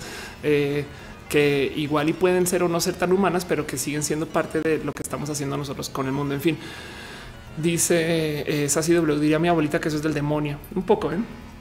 Dice Hugo Rivera, acá estamos cerca del segundo renacimiento. Ándale. Oscar Urque dice: Me digo que me digo para qué transicionar si mi meta, aunque no pudieras digitalizarme, puede ser. José Carranza, si llegáramos a estar en situación como Her, sí, Her está muy fácil porque Siri, básicamente todo lo, todo lo que necesitamos es un Siri muy inteligente. Her no está tan complejo, es más un tema de imagínate eh, si el robot de Her viviera en el cerebro del dude. Hace sentido, no que fuera un servicio por el cual tú accesas vía tu celular sino que el robot seas tú. No, bueno, en fin. Andrea Pérez dice Westworld. Eso es exacto, un poco más así. Arturo Tema dice ex máquina. Exacto. Y Taco Girl dice a qué esos pinches automail. Anda, pues es que de nuevo, no? Si ya tenemos el suficiente análisis del lenguaje para poder poner Twitter en piloto automático, entonces digamos que el 80% de la gente pone a Twitter a tuitear en piloto automático. ¿Qué onda? No, ¿qué es Twitter? Güey, sino robots hablando entre ellos. No suena divertido. Entre líneas dice a mí que venga la, la teletransportación. Sería bonito y considerar además el movernos entre eh, espacios que no necesariamente están en el mismo planeta, ¿no? Pero bueno, Retesam dice, ¿se tendrá que referir al ser humano? Sí, ahorita hablamos de eso. Bueno, eso es toda la sección de balazos. Hablé una hora de balazos, ¿cómo me dejan? ¿Cómo, pero ¿cómo, poco me dejan? Pero hablando de eso, justo porque arranqué con el tema de que las redes sociales no nos están haciendo más antisociales, que me parece una noticia muy bonita y espectacular para considerar. Em, quería hablar un poquito de, del tema de cómo en el espacio de las noticias todo el mundo jura que vivimos en la peor época de la, humanidad. ¿Y por qué quería hablar de esto? Hace unos días tuiteo, me encontré un dato que, perdón, perdón por este, oh por Dios, ¿dónde estás? ¿Dónde estás? No, por Dios, ya Ofelia, ya no puedes hacer cosas bonitas. Y por eso no puedes tener cosas bonitas, Ofelia. Este. Mm, ah, ya sé por qué. Ya, perdón. Hace nada me topé con el hecho que todo el mundo está hablando de cómo vivimos en la época más peligrosa y no sé qué, no? Como, como hoy en día vivimos en una cantidad de aquí está, vivimos en una cantidad de es un país súper inseguro y bueno, la verdad es que el país está inseguro y sí hay muchas cosas que están pasando. Pero la noticia de la balacera, y esto me la topé por accidente en literal navegando Reddit, es que la noticia de la balacera resulta que es parte de un esfuerzo muy cabrón de visibilizar mucho las balaceras en, eh, escuelas y en colegios. Esto, es para Estados Unidos y es un estudio que topa cómo vivimos en una de las épocas más seguras en cuanto a balaceras va. Evidentemente, y como le respondo este tuit, o sea, no crean que soy así de fría, güey. Digo, por supuesto que esta cifra debería de ser cero, güey. O sea, por supuesto que debería haber cero balaceras, no? Eh, pero este pánico de que todo está mal, todo va, todo va para peor, el sentir general de que el mundo está loco, es secundario a un tren del mame mediático, no? Entonces, de nuevo, estamos en una de las épocas donde menos balaceras ha habido desde los noventas. Y no solo eso, sino que me puse a buscar un poquito de dónde está y dónde va. Em, como los que dicen los números acerca de la tierra en la que vivimos hoy. Vamos a esta sección de ciencia y tecnología un poquito y hablemos de lo que está en la descripción del título del video, que me tomó una hora y media llegar acá. Pero es el cuento es así.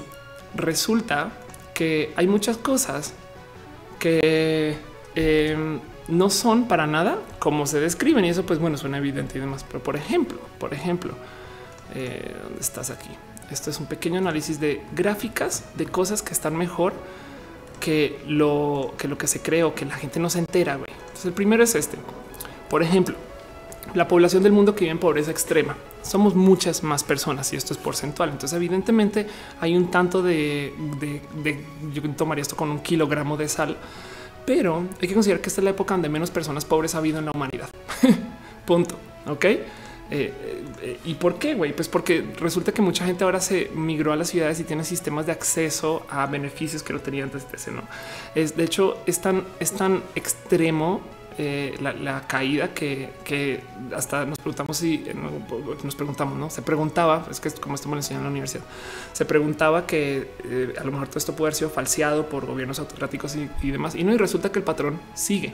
Bueno, em, número dos, el tema de la gente educada. Resulta que nunca en la humanidad ha habido tanta gente que sepa leer y escribir. Ok, próximo. Salud. nunca en la humanidad ha habido tantas, tantos bebés que viven eh, más allá de los primeros cinco años de nacimiento. Ok, entonces lo sobreviven. Libertad. Nunca ha habido tanta gente viviendo en democracia. Y fíjense que digo, yo sé que hay democracias falsas y demás, pero piensen ustedes, piensen ustedes. A ver, quieren que les diga, vamos a, vamos a ser súper radical dos segundos. Imagínense que Peña Nieto de repente dice, no, yo me quedo en poder 20 años más. Ya así por sus huevos. güey. Entonces, de cierto modo, aún dentro de mantener el poder en un solo partido político y estas cosas que nos toca vivir en México por accidente o no, por diseño o no, porque así es o porque quieran creer en la democracia o no, igual tenemos un, tenemos momentos de cortes de caja. Me explico. Em, y todo eso además se reporta y se dice. Y además, nunca ha habido tanta gente con educación. Eh, entonces, ¿Por qué? ¿Por qué no? ¿Por qué sentimos que está todo roto y se va a la chingada? Pues lo primero es que tenemos el Internet. De hecho, esta es otra gráfica que me gusta, eh, es que está bonito, que, es una medida un poco rara, pero que funciona acerca de qué tipo de gente se le niega en foros públicos y en espacios y, en espacios formales donde esto se mide, se le niega su capacidad de habla y donde no. Y pues esto evidentemente sucede en Estados Unidos, pero básicamente comprueba que eh, desde los 70 para acá vimos en la época donde hay más tolerancia y tolerancia se mide por la, gente que se le quita el derecho al habla y, estas, y, la capacidad de expresión versus como era en los 70. Entonces, esto es tema porque sentimos que el planeta se fue a la chingada, güey. Sentimos que se acabó la sociedad, sentimos que eh, estamos rotos y sentimos que, eh, que nada funciona y estamos siempre en alarma y perdón. Y, y hay gente que me dice es que nunca había temblado tanto, güey. El problema es este, güey. Siempre había estado así y de hecho había estado peor, pero ahora nos enteramos, güey. Tenemos el tren del mame, güey. Y, el tren del mame no necesariamente es un tema de redes sociales. En este show hablo un chingo, hablo un chingo de cómo las redes sociales nos modifican nuestros modos de ser, ¿no? Fin, eh, di una plática en Colombia que tiene un nombre espectacular que no sé por qué no volví a levantar, pero es tú no eres tú cuando tienes hambre de followers, no? Cuando quieres followers, haces estupideces y, esas estupideces implican subirte al tren del mame de odio contra alguien, em, dar opiniones radicales, centrarte en cosas que no necesariamente son pro de la discusión, sino son pro de que tú tengas muchos retweets y muchos likes, no? Y, eso yo lo uso para explicarme por qué hay gente tan pendeja en Twitter cuando luego conoces a muchas personas y hay gente re cool. Dejando eso de lado, me queda claro que hay gente muy tonta en la vida. Pero eso no es el único motivo de existencia de todo este hate en redes sociales. Platicaba justo con, Noel en algún momento de cómo eh, en, en los medios en general también tenemos un problema muy rudo. Todos conocen esta palabra clickbait, ¿no? Este que básicamente es cuando esto que hacen los youtubers que dicen me voy de YouTube, entras a su video y no, no te vas de YouTube, güey, pero me hiciste entrar. Pues los medios desafortunadamente están monetizados por anuncios. Oye, pero eso no funciona desde siempre. No resulta que en había una época donde los medios se monetizaban, por ejemplo, por de por medio de la venta de los clasificados y en los fines de los 90, entrando los 2000, aparecieron una cantidad de websites que le quitaron el negocio de los clasificados a los medios. Pues, y, sí, también vendían anuncios, pero tenían varios modos de monetizar el periódico y por consecuencia no tenían que vender o sacrificar la calidad de las noticias. ¿Y cómo la sacrifican? Pues de entrada están urgidos porque tú vayas a sus websites, a sus shows y compres su papel. Y hay una competencia ridícula por... Em, eh, llamar tu atención con tal de que tú llegues a la noticia. Ya que estás en la noticia, eh, no pasa, no pasa de, ya te tengo, no te necesito.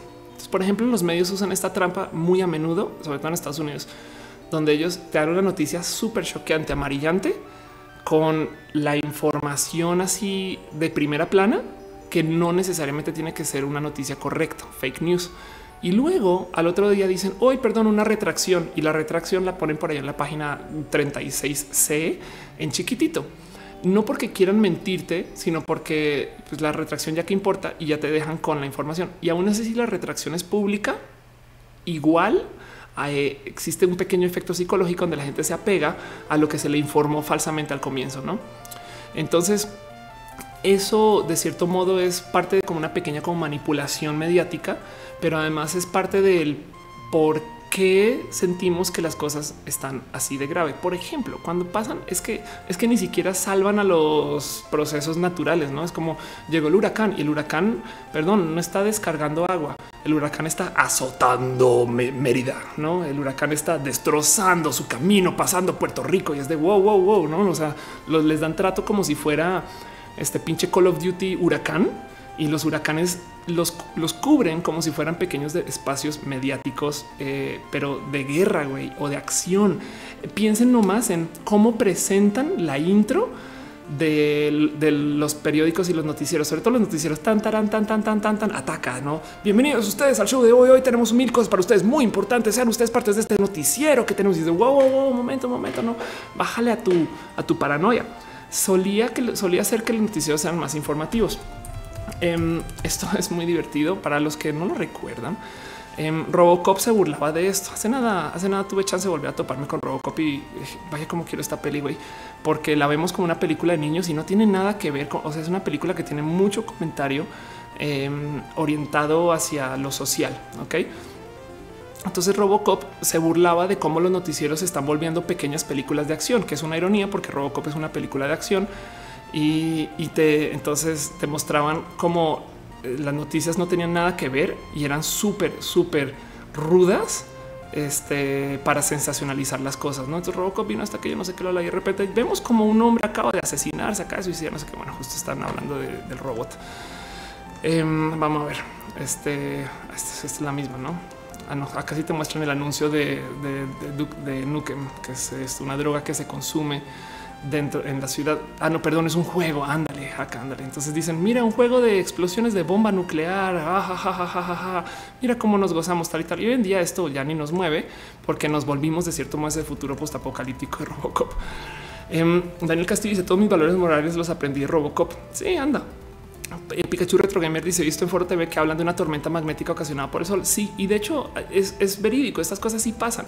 Pero antes, por ejemplo, no nos preocupábamos por los eventos de otros países tanto como ahorita, porque no solo es, eh, o sea, busquen en Twitter todos los Pray for y, el tren del mame de las redes sociales nos ayuda y nos sube. Y sí, funciona porque estamos más enterados, pero por consecuencia, la verdad es que estamos viviendo con un altísimo estrés porque tenemos como esta maldición de saberlo todo, pero además la gente que nos entrega las noticias las sensacionaliza para vender más. Esto yo sé que no es para nada irónicamente noticia, pero sí tienen que considerar que no está en el beneficio de los medios hacernos sentir bien.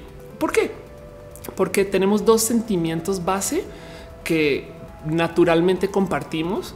Uno, honestamente, y con todo que ojo que trabajo en esto, no sé por qué lo queremos compartir, que es el de la risa. La risa, yo sé, todos sabemos que es contagiosa y, que la queremos compartir. Si vemos un chiste, es más, si ustedes ven a alguien reírse, nos es natural decir que, que, que, que haga cuenta, comparte, comparte. No, nos es natural.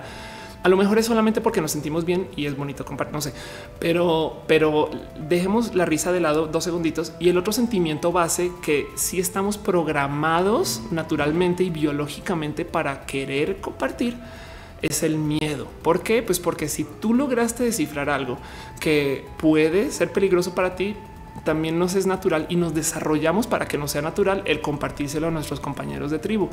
Entonces sentimos este como em, eh, como pequeño, como castigo altruista al decirle a la gente, oye, acuérdate que esto y demás. Entonces las cosas que nos dan miedo también las compartimos.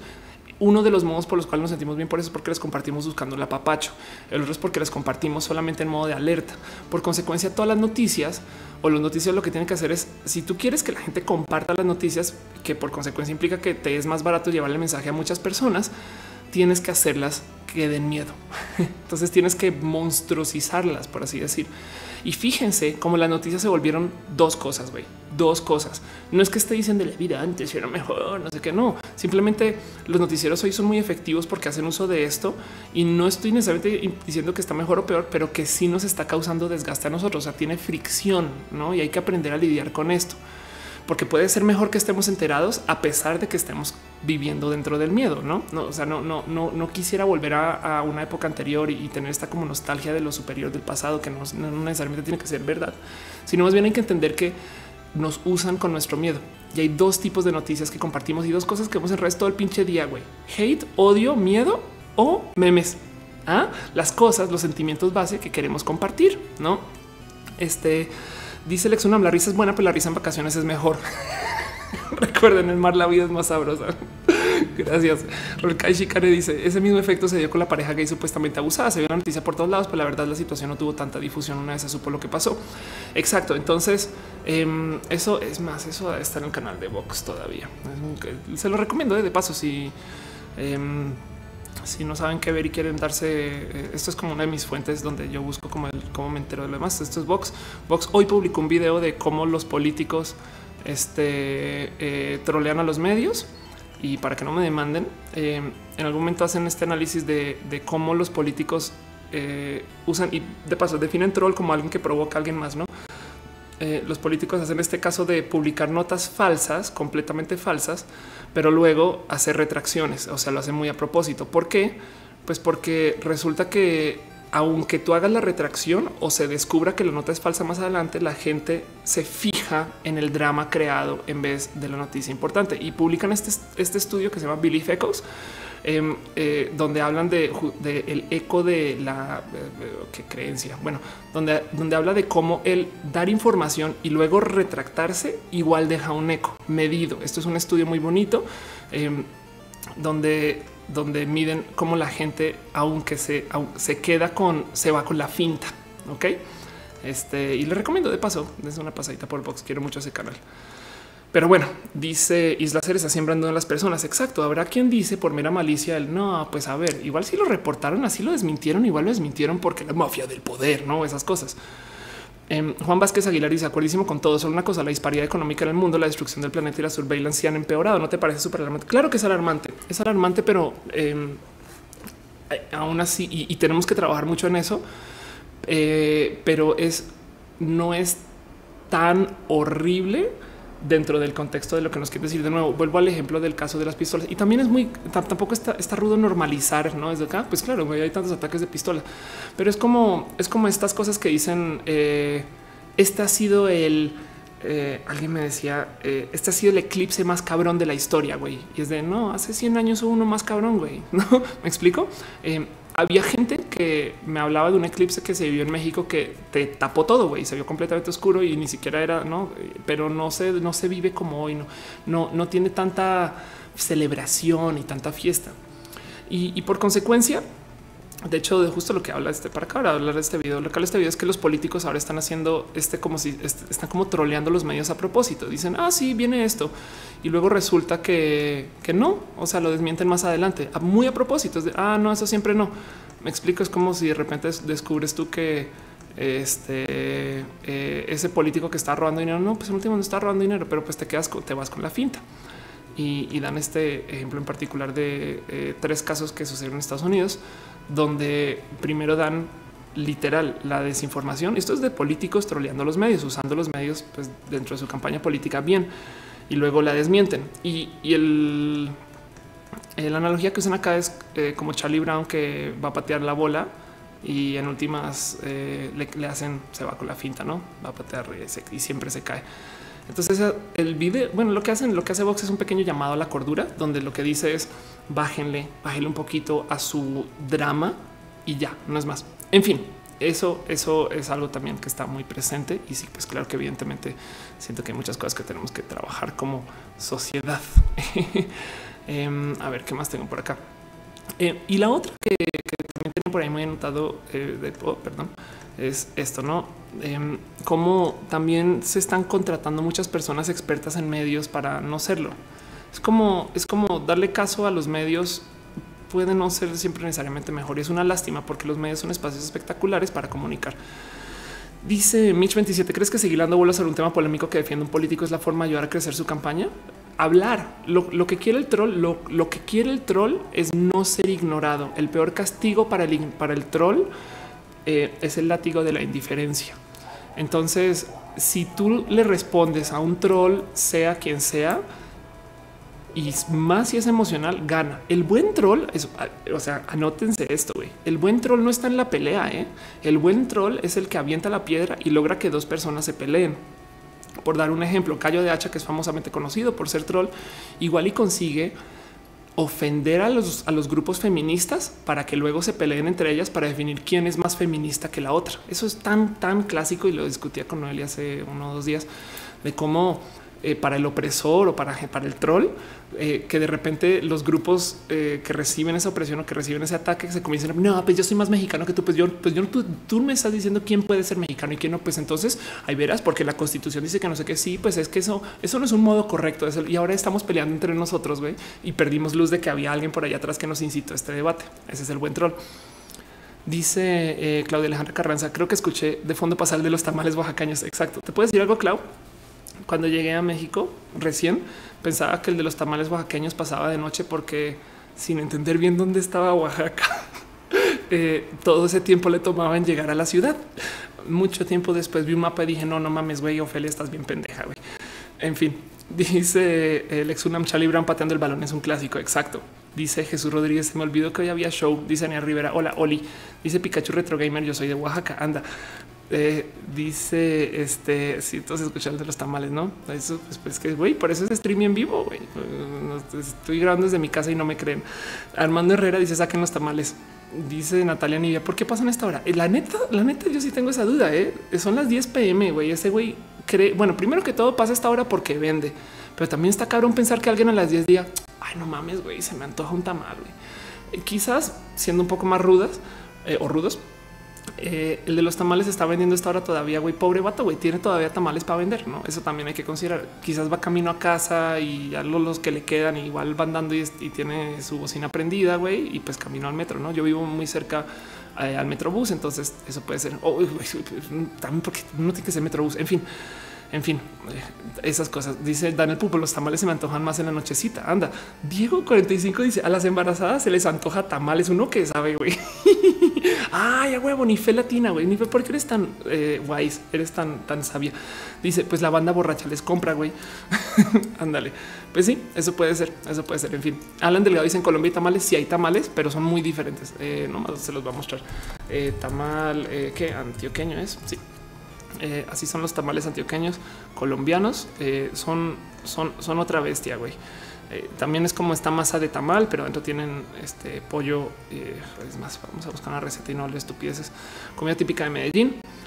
El tamal antioqueño tiene ahí dos libras de maíz molido, una libra de costilla de cerdo, no es pollo, gracias, una libra de carne de pulpa de cerdo picada, media libra de tocino picado, libra de papas peladas, cucarachas de manteca de cerdo, seis tomates pequeños pelados, una taza de arvejas cocidas, dos zanahorias, zanahorias, cuatro tallos de cebolla larga picada, tres dientes de ajo, sal, pimienta, comino, eh, comino, achiote al gusto, hojas de plátano eh, pasadas, eh, eh, perdón, pasadas por agua o asadas y cabulla. Cabulla es es una la palabra muy bonita. En Colombia también dicen pita, es para amarrar el tamal, para amarrarlo cerrado. Acá no sé cómo le dicen eso, pero bueno, eso sí hay y ahí tienen.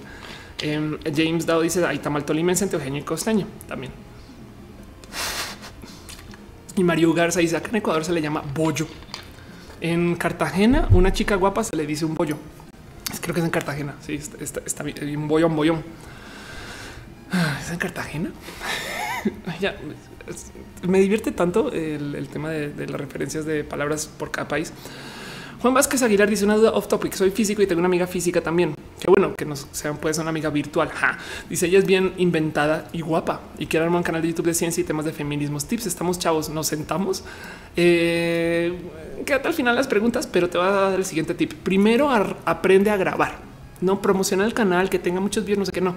Primero saca videos, güey, con el celular, graba el primero, el segundo. Cuando tengas 10 videos en tu canal, así sean mal grabados y, no, pero ya están grabando con recurrencia. Escríbeme en Twitter te puedo guiar para el paso 2. Pero lo primero es aprender a grabar y a escribir y saber de qué hablar y esas cosas, no? En fin. En fin, Eduardo Sandoval dice que son los libros que están ahí atrás, son videojuegos. Bueno, hay muchos libros también de un video de esas cosas. Retesam dice el internet está inestable. Ash intenta YouTube. Y Rebeca RH dice yo cené humus.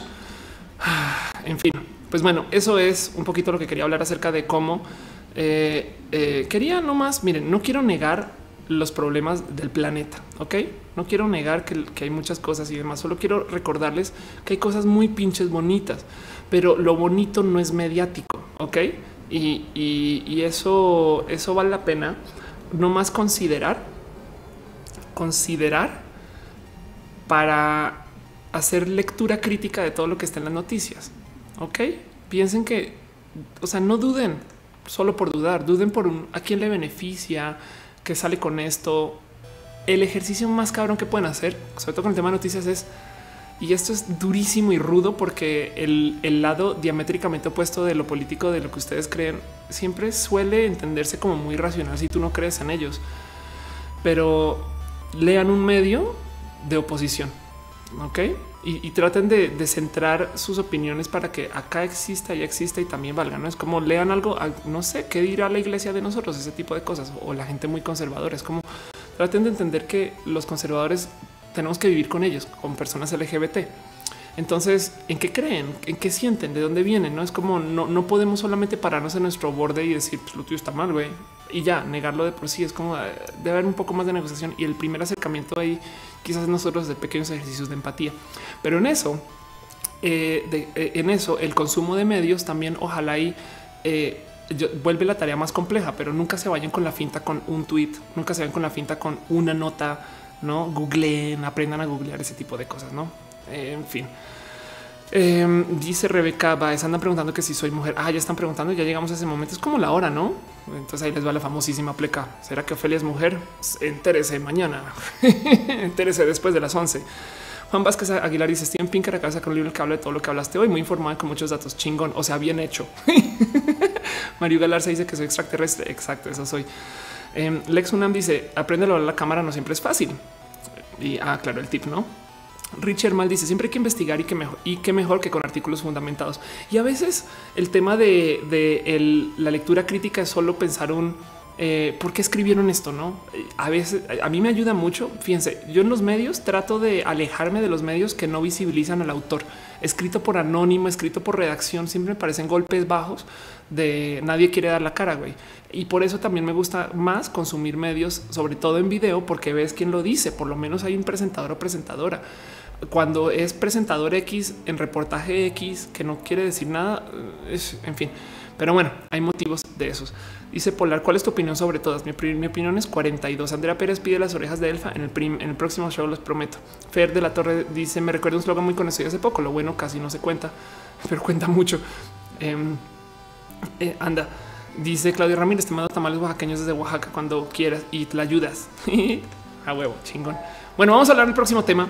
Eh, un tema eh, sumamente largo también, pero voy a tratar de reducirlo. Pero quería, quería, no quería pasar por la vida sin mencionar esto. güey. Esto me parece sumamente importante. Ahí está de los tamales otra vez, porque mm, resulta que hoy hablo RuPaul acerca de, em, perdón, es que estoy buscando. Hoy hablo RuPaul acerca de la gente drag. Ok. Entonces, primero que todo, la noticia, así desde ceros. RuPaul tuitea. Eh, creo que esto fue hoy como en la tarde. Vamos a ver a qué hora fue esto. Eh, sí, casi al medio dice: Puedes tomar eh, pastillas para mejorar tu rendimiento en el tema de lo atlético, solo no en las Olimpiadas. Y lo que está diciendo es, o sea, lo, lo que está comentando es una posición donde quería comunicar que la gente trans que está entrando al show y que quiere hacer drag, de cierto modo está medio haciendo trampa porque ya trae, por así decir, puesto la mitad del drag, ¿no? Entonces, hay un modo bonito de ver eso y es un, claro, güey, estamos en una competencia, eh, no queremos hacer que la competencia sea injusta, pero honestamente lo que está comunicando así, pero casi que eh, por encima y desde lo rudo y que se lo y la regañaron, perdón, lo regañaron. Eh, es un güey, perdón, pero hay muchas, muchas drag queens que han sufrido un chingo con la identidad de género y que son trans. Entonces, perdón, ¿cómo puedes compararlas con el, cómo puedes comparar su transición hormonal con el doping? ¿Qué te pasa? No, esto es, esto le falta mucho al respeto y explotó el Internet, no que cómo, que no sé qué, que bla, bla. ¿Por qué importa esto? Eh, créanlo, no? O para los que no lo saben, el drag originalmente era, un arte de hombres vistiéndose como mujeres. Y esto es un tema de debate así súper, súper largo y rudo y complejo. No más para completar la, nota y, mencionar por encimita eh, de lo que acaba pasando es eh, horas después, esto ya fue a las 6 pm, eh, RuPaul pidió perdón y dijo, güey, perdón, saben que, miren, yo tengo una mente abierta y tengo una, está viendo experiencias nuevas. Perdón por causarles dolor y luego dice la comunidad trans son héroes de nuestro movimiento LGBTQ y dice la gente trans son mis profesores o profesoras. Digo, lo menciona sin género. Más adelante dice em, que los 10 años en los que lleva haciendo Drag Race, lo único por lo que verifican es carisma, eh, carisma, uniqueness, no que tan único eres, nervio y talento. Ok, y eso no va a cambiar. Entonces, de cierto modo, eh, se retrae un poquito lo que dijo y, voy a tratar de analizar esto no más por encimita de cómo lo quería comentar. Siento yo que RuPaul, desde un modo muy rudo y seco y quizás hasta desde un privilegio, está haciendo una chiste broma, güey. Ustedes pinches transes eh, ya tienen la mitad de la chamba hecha. Lo que pasa es que la gente trans ha sido muy pisoteada, sobre todo en el tema de selección eh, laboral, como para que alguien les diga, güey, estás haciendo doping, ¿eh? Entonces, claro que se entiende muy mal, fue muy insensible por parte de, yo, yo lo entendí al comienzo como que muy rudo, muy de frente, muy sí, güey, porque además RuPaul antes, hace muchos ayeres, eh, sí era una persona que estuvo muy en contra de, de, la gente trans, por lo menos en sus modos, porque analicemos su show por encimita. Primero que todo, en la temporada pasada, creo, tuvo una persona trans y todo el pinche show dijo gentlemen start your engines, no es, es caballeros. O sea, nunca, nunca en su lenguaje incluyó el tema mujeres. Uno, dos, hay un concepto que se usa mucho dentro de los drags, sobre todo los drag de RuPaul, que es el ser fishy. Fishy lo que quiere decir es que eres una persona sospechosa, maligna, este y que de cierto modo eres como una mujer. güey. ¿Y por qué? Pues porque las JJs huelen a pez. Entonces eh, se usa con una connotación negativa el que seas como mujer. Eso es del libro del misógino.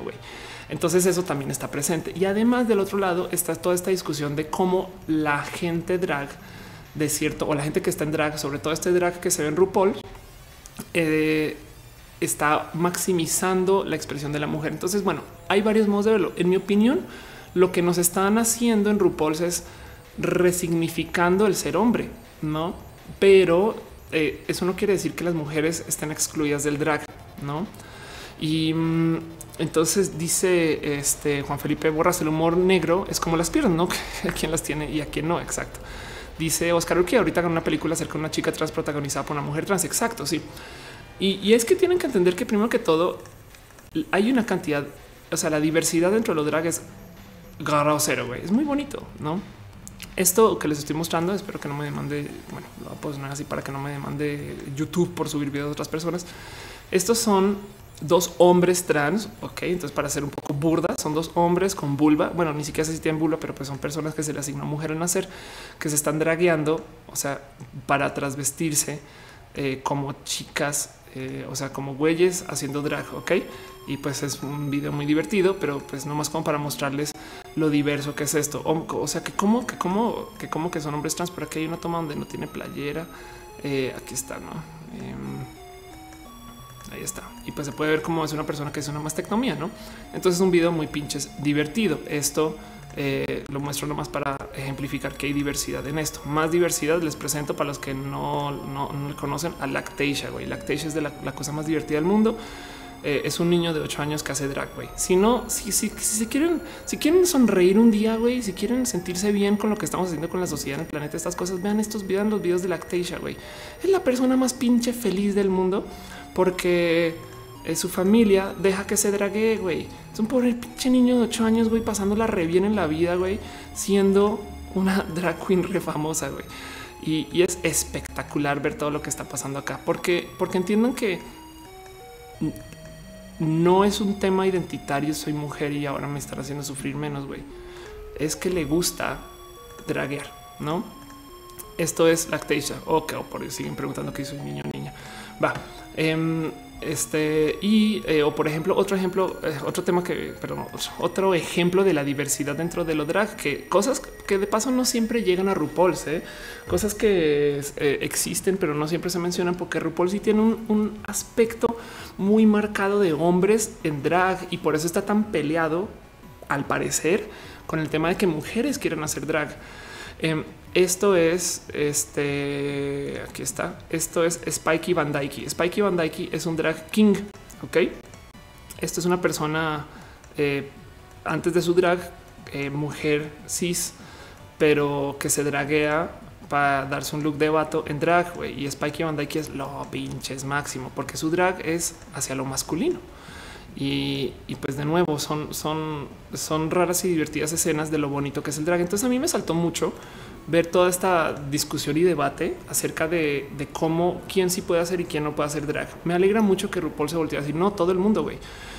Y queda claro que eh, lo que se está haciendo en RuPaul's Drag Race no necesariamente es ese tipo de drag, por así decir. De hecho, eh, me está diciendo alguien en Twitter que en Drag You tuvieron a mujeres cis y, las dragueaban y les decían, güey, las mujeres, claro que pueden este, eh, ser parte de esto porque para no más para dejarlo en claro, y, fíjense que yo dudé mucho de esto y, entré automáticamente al odio anti RuPaul. Güey. Es como, claro, güey, ah, otro hombre diciéndole a las mujeres que no pueden estar acá y no sé qué, lo, Pues por un lado, sí, por un lado, RuPaul sí le está diciendo a la banda, güey, no puedes ser este, vieja en mi show. Ese es el pedo. Pero del otro lado, RuPaul se para decir, es que saben que Drag Race, eh, o bueno, dice del drag en general, es le estamos así pintando, pintando pájaros. estamos diciendo vete a la chingada, güey, a la cultura eh, dominada por los vatos, güey. Entonces, un poquito contrapersonaje que luego salga a decir que no y por eso me salto mucho, güey, porque se supone que en el drag estás viviendo como toda esta inclusión de cuerpos diferentes, formas de vida diferentes, etc. Dejando eso de lado, ha habido un cambio muy rudo en el drag desde lo que se hace con RuPaul. Esto es eh, Jasmine, que estuvo en RuPaul's antes hablando. Es un video muy divertido porque, güey, pues pone a grabar y le entran llamadas, güey, es un desmadre y está echando su, su como monólogo rant durísimo. Pero lo que dice es el drag de hoy cambió un chingo porque se volvió muy monetario, güey, que se volvió un show de, de, quién puede estar más en perra, porque quién puede comprar estar más en perra.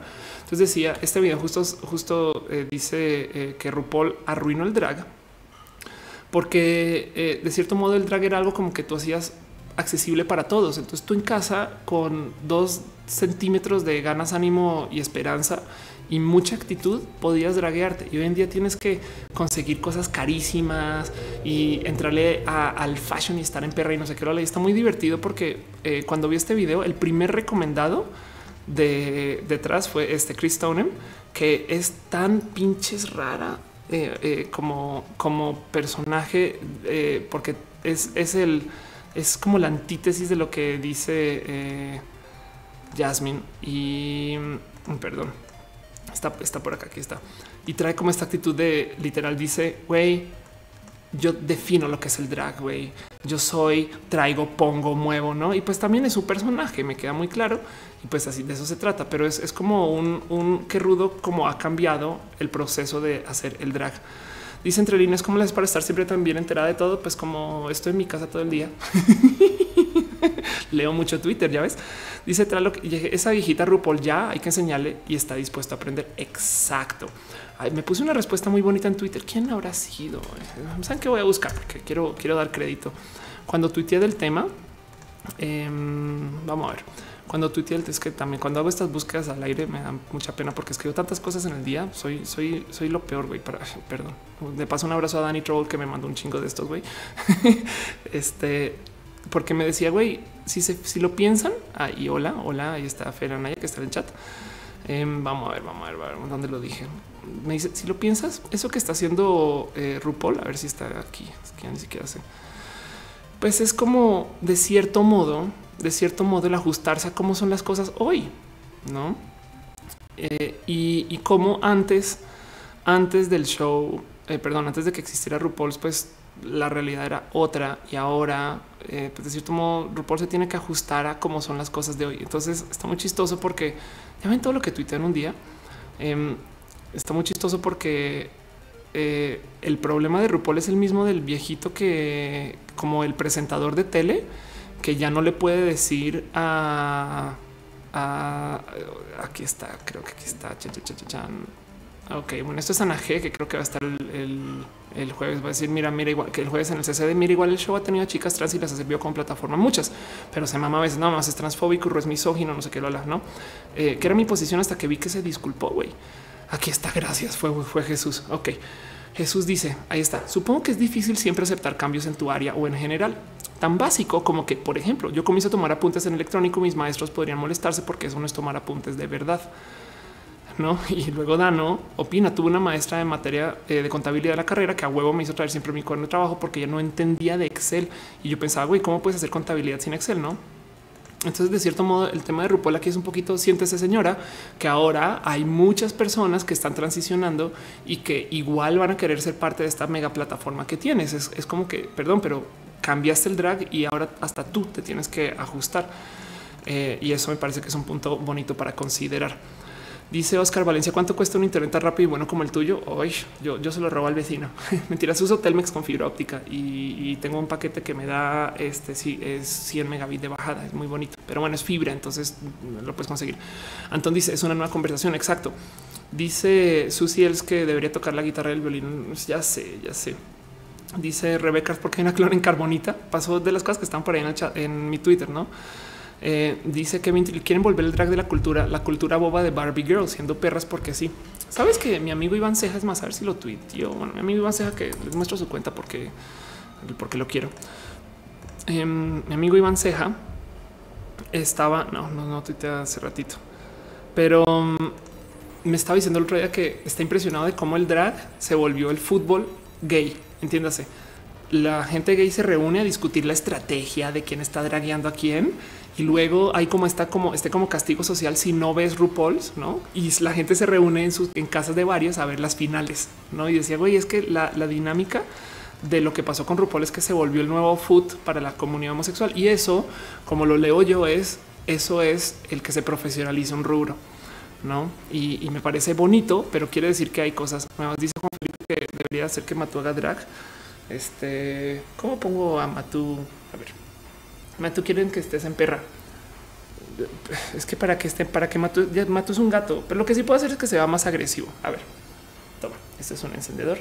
Mira, Matú, ser un gato peligroso. Ya ahí tienen, perdón. Ahí tienen. Mato es un gato peligroso porque tiene un encendedor encima, güey. Entonces eso quiere decir que está en perra. Eh, dice Hello Schaffer, solo pasa a saludarte en lindo show. Anda. Eh, Richie Hermal dice: Quiero, ¿dónde vas a estar el 8 de marzo? Ya lo olvidé, quiero registrarme. Ah, de nuevo lo del 8 de marzo. Es una editatón para lo de en la estela de luz. Entonces, eh, centroculturadigital.mx. Ahí está centroculturadigital.mx y en actividades, checa aquí el mega editatón. Ok, es más, voy a poner este link nuevamente en el chat porque la neta sí quiero que vayan, güey. Ah, Enrique acá dice que si fumo. Em, hace rato no. De hecho, lo tengo, tengo esta, esta encendedora acá. Se van a reír un poco, pero porque, porque me llegó una vela promocional de Netflix, güey. Está muy cagado, güey. Entonces, esta es una velita que prendo ahí de vez en cuando para nada, motivos. Eh, Manu y me dice cuál es tu videojuego favorito. Juego mucho Mega Man. Dice Nux, si lo quita el encendedor, tú no sabes lo que puede hacer un gato con eso, como quemar todo México. Pues es que está en perra, güey. O sea, no, como que pedo, qué miedo. Em, dice José Raúl Hernández, dime, eh, ¿qué dice Campus Party sobre Ophelia este año? Te necesito ahí. Te digo algo, es muy probable que no esté este año en Campus Party. Es muy probable que no esté este año en Campus Party porque la gente que está organizando el Campus Party legítimo en la Ciudad de México como que no sabe de mí o no les caigo también porque son muy amiga de la gente que organiza el Campus Party como lo conocíamos que ahora está en Land. Entonces no sé, no, se han contactado conmigo. Capaz sí, sí, ¿eh? pero por ahora no, no, no sé nada de ellos. Ah, Sebastián le dice que una alita Netflix donde la consigo. Habrá que tuitearles. A mí me llegó. Em, dice Isabel Chan, me quedé dormida encima de mi maqueta. ¿De qué hablan? Ve a dormir, adiós, hasta mañana, ve, a dormir. Estaba hablando de RuPaul y de cómo los, sus comentarios en últimas eh, podemos darle un, tinte positivo, porque ahí les va. Si tomamos a RuPaul como un gran humorista negro que está haciendo humor negro. Entonces sí está muy bonito y muy divertido su comentario. Está lo que está diciendo es güey, ustedes chicas trans ya tienen la mitad de la, de la chamba ya hecha. Güey, un vato que viene otra cosa que igual es pésimo chiste porque en el drag se trabaja mucho el body positive. Y hay unas dragas gordísimas que qué pedo, güey. No es como que dices no manches a huevo y están haciendo drag muy chingón. Entonces no puedes imponer a que el drag tenga que ser ese drag de la belleza, como no de, estar en perra de justo de estas escenas Em, de esto, no? O sea, o sea, este no puede ser el único drag que hay. El drag como quizás como muy kardashianado. Em, no puedes. Y, y del otro lado, también podrías quizás considerar que si a que si a la gente que es trans, que está haciendo drag, le va mejor, que también es un poco tonto porque es una decisión en la cual RuPaul tiene decisión porque es su show. Entonces sí sería una forma de doping porque estaría incitando a que gente que no es trans tome tratamiento hormonal para mejorar su drag. ¿Hace sentido?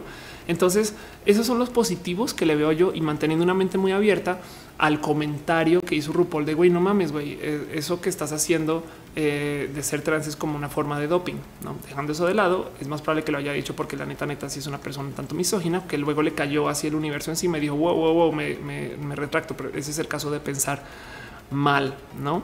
Em, lo importante aquí es considerar esto.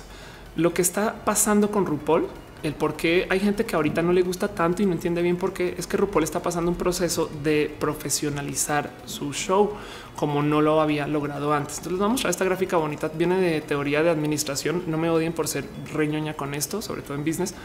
Pero el cuento es hay un, hay un, un momento en la historia del desarrollo de un producto o empresa donde tienes que saltar de la gente que adopta tu producto porque son early adopters, porque es porque eso hacen, porque consumen productos en beta, porque quieren cosas nuevas, etc., al mainstream. Cuando entras al mainstream, o sea, al, famoso mainstream, em, la primera, la gente que adopta tu producto, de cierto modo son personas que tienen que rendir tiempo, espacio de algo que ya están consumiendo por usar tu producto. Y ahí es donde buscas la mayoría del consumo que saltó al mainstream y cambió en el proceso de modos muy evidentes Netflix. Netflix cuando era un servicio medio de nicho era muy orientado a películas y de hecho originalmente orientado a películas en DVD, pero bueno, cuando ya el Netflix digital como producto primero era muy orientado a películas y luego se percatan que para ser realmente mainstream es mejor que hagan sus propias series y al hacer sus propias series tienen que cambiar quiénes son y entrar un poquito a hacer la palabra y es más malvados, güey, ¿no? Perdón, un pequeño abrazo a este Max Kenty que deja, dice, puedes ayudarme con mi trabajo. Sí, puedo ayudarte con tu trabajo. Haríamos en dos segundos preguntas y respuestas. No te preocupes. Eh, y prometo que respondo. Muchas gracias. Muchas gracias también a la gente que deja piñas y estas cosas. Dice Nico que eso es lo que está pasando con PUBG. Exacto. Em, esto del crossing de Chasm, por ejemplo, yo lo viví eh, con Platzi. En su momento, Platzi, cuando pasó de mejorando la Platzi, también tenía un tema de güey, para ser más mainstream y llegar a una audiencia más grande, tenemos que rendir un poquito nuestros valores de lo que nos hace ser nosotros. El, entrar al mainstream implica rendir par cosas sacrificadas para poder ser más masivos, que puede ser un positivo porque le estás llevando tu producto a más gente, pero es una versión aguada de tu producto, pero le está llegando más gente y puedes tú considerar mejor eso que em, el, tener el producto de nicho y muy bueno para personas de nicho. Una cosa así, no es considerar que eh, igual y no sé, güey eh, Ricardo O'Farrill es le llega más gente en Netflix como comediante, pero solamente estás viendo un video de Ricardo en vez de verlo en un escenario siendo estando. Quizás es un mal ejemplo, pero en el caso lo que le está pasando a RuPaul es que como show está, entrando al mainstream cultural y eso implica que para que pasa mucho en esta como teoría del salto del hoyo del chasm. Em, muchas veces tienes que traicionar un poquito el quién eras para volverte mainstream. Es el famoso momento del artista que se vende, que puede ser bueno o malo, no? Pero evidentemente beneficia el desarrollo del producto. Y hay empresas que dicen si no haces eso vas a morir, güey, si te quedas de nicho. Y eso no tiene que ser verdad siempre, pero pues es parte de una teoría de operar. Entonces hay gente que ya no le gusta el nuevo RuPaul. No hay gente que ya cañora el RuPaul como era antes cuando era chiquito y de nicho. Y, y esto de paso explica por qué mucha gente vive el hipsterismo eh, y, den una buscadita cómo funciona el chasm. Pero bueno, como sea, de todos modos, vale la pena y me gusta mucho platicar del tema de RuPaul porque hay mucha misoginia entre la comunidad LGBT. El tema de mm, eh, que la gente busque este como esta vida de lo masculino, no? Yo quiero el mask, no? Esto, este vas a, vas a, vas a grinder y te dicen que no quieren jotas y de hecho no les gusta la palabra este pasiva y, la, y se burlan de, o sea, te burlas de la pasiva y siempre es chiste, etc. Em, e, es, como de cierto modo un poquito el eh, eh, la presencia del odio a lo femenino, aún cuando sea un chico gay diciéndose el otro chico gay. Entonces es muy bonito, muy bonito eh, que esto se platique. Dejando eso de lado, pues es el show de RuPaul. Y RuPaul puede decir así de plano, güey, yo no quiero, yo sí quiero. No, yo creo que eso es una excelente invitación a que aparezca otro RuPaul, porque eso sí que me ha impresionado, güey, que hay una cantidad ridícula de dragas que salen del show y son refamosas, güey, pero ninguna que haga otro drag race, ¿no? Eso, eso puede ser. Bueno, Danny Troll dice que sería bonito hacer un especial de Netflix de Of Course. 5 eh, de mayo del 2018 a las 10.31 pm hora de México. Esa es mi misión del año. Entonces vamos a ver cuánto tiempo me toma cumplir. Puede que lo hagan dos, tres o cuatro, pero pues este año quiero trabajar mi comedia y eventualmente grabar y que quede grabada. Pero bueno, dice Silva, yo soy fan del drag y no sé nada de él. Pero ¿por qué no drag se, basaba en eliminar eh, de lleno eso de imponer belleza? Exacto, por eso es un poco contraproducente, por eso es un poco eh, contra este es contraintuitivo y por eso, por eso nos salta tanto, hace, nos causa un poco de disonancia que, que RuPaul esté diciendo estas cosas de no mames, güey. Está bonito que, que, se disculpó, no es más, no es más. Este y así las cosas. Ah, sí, claro. Y ándale, claro. Ay, qué bonito. Tienes toda la razón salió el, eh, lo que de arroba William, eh, Ultimate Drag Idol. Y esto está bonito. Ojalá, ojalá, ojalá esto lleve a, competencia drag que vaya que hace falta, güey. Eso, esto me parece chingón, güey. Ojalá se pueda apoyar desde lo bonito y no desde el odio. No, no es de somos drag idol. ¿Y cuál es tu cosa? ¿Cuál es tu chiste especial? Que no somos RuPaul, güey. No es ojalá sea una propuesta un poco más eh, innovadora que eso. Pero bueno, en fin, em, dice soy mujer femenina pero eso el drag me enloquece. Y eh, sí, de hecho te va a gustar que si se quieren divertir un rato, em, en respuesta a lo de RuPaul comenzaron a usar el hashtag My Drag is valid. Esto es gente que, por ejemplo, muchas mujeres cis y muchas mujeres trans comenzaron a decir, güey, yo hago el drag como quiera hacer drag, güey. Y están subiendo unos ejemplos re bonitos de personas que, según el tweet original de RuPaul, no se les hubiera permitido hacer drag porque no son hombres. Eh, pero dicen claro que claro que sigue siendo drag y está espectacular. Entonces yo creo que a esto hay que darle mucha luz, güey. En general, el tema de, de que en nuestra época de hoy, el drag, eh, más que ponernos a pelear de que no es que están apropiando lo que es lo femenino y entonces son hombres haciendo cosas misóginas y maximizando la misoginia, no sé qué. Eso, claro que lo podemos hacer y podemos discutir a, fondo si un hombre debe o no debe poderse poner una falda, no podemos discutir todo eso y qué es feminista y qué no es feminista. Esto, pero yo más bien prefiero no patinar en echarnos hate, en decirnos cómo se puede qué es el drag de verdad y qué es el drag de mentiras y más bien apoyar la diversidad y permitir el drag en todas sus expresiones y entre eso eh, de quien sea que venga, güey. O sea, si Matú quiere hacer drag, que adelante, ¿no? Y esto, esto está muy bonito de ver, ¿no? las cosas que están en hashtag my drag is valid. Y quería hablar de eso un poquito, nomás para ver ustedes qué piensan y, y, qué han visto y, y qué sienten y demás.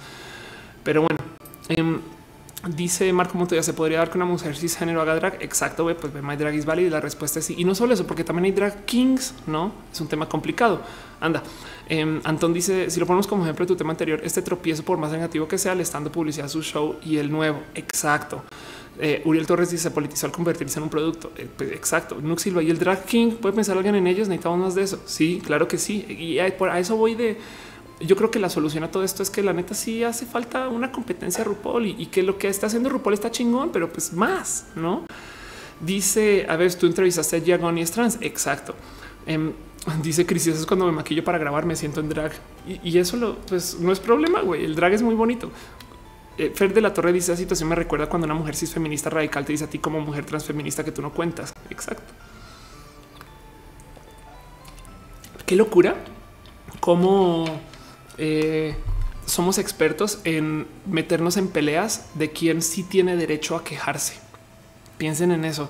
Como alguien se queja de, no sé, güey, ay, me maltrataron en el metro. Ah, la línea 7 está del nabo, no sé qué. Sale una persona, ve a decir, pues la línea donde yo voy es peor, güey. Y alguien a decir, pues güey, yo ni metrobús tengo, no mames, güey. y es como una pelea de quién sufre más en vez de volver al punto de si está del nabo por esto. Que no es como en vez de decir yo sufro y yo entiendo que tú también es el que yo diga que estoy sufriendo por X o Y por algún motivo invalida que otra persona sienta sufrimiento. Hace sentido. Es como si hubiera como un límite máximo de apapacho eh, y, solo se lo merece la última persona en hablar, quizás algo así. Marco Montoya supongo que se puede redefinir el drag como exagerar el género, sin importar la identidad del que lo haga, el género que representa. Está bonito. Sí, hay que entender que de nuevo, em, a ver, este, yo sé que lo muestro un chingo en este show, pero esto es mi Tumblr favorito, lesbians que se parecen a, Justin Bieber. Y esto fue una un parte de mi aprendizaje del, tema de género, porque lo que se decía de estas personas es estas mujeres quieren ser masculinas. No, no, güey. Estas mujeres lo que quieren hacer es redefinir el que es ser mujer, güey. Me explico. Ellas lo que están diciendo es, güey, yo tengo el cabello corto y eso sigue siendo cabello corto de vieja. Yo no quiero ser vato, güey. Yo no estoy siendo vato. Yo estoy siendo una vieja y las viejas se pueden ver así.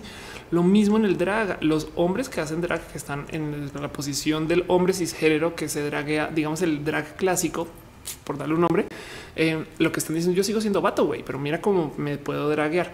Y entonces causa mucho ruido cuando de repente alguien dice, pues yo sí quiero ser vieja, güey, y seguir haciendo esto, ¿no? Entonces es un performance, en fin. Em, bueno, creo que con eso cierro el tema de RuPaul.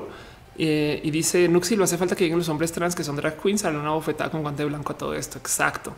Yo, Gino, Dina dice cuando llega notificación dos horas después de haber empezado. Bueno, yo creo que llegas a tiempo porque vámonos.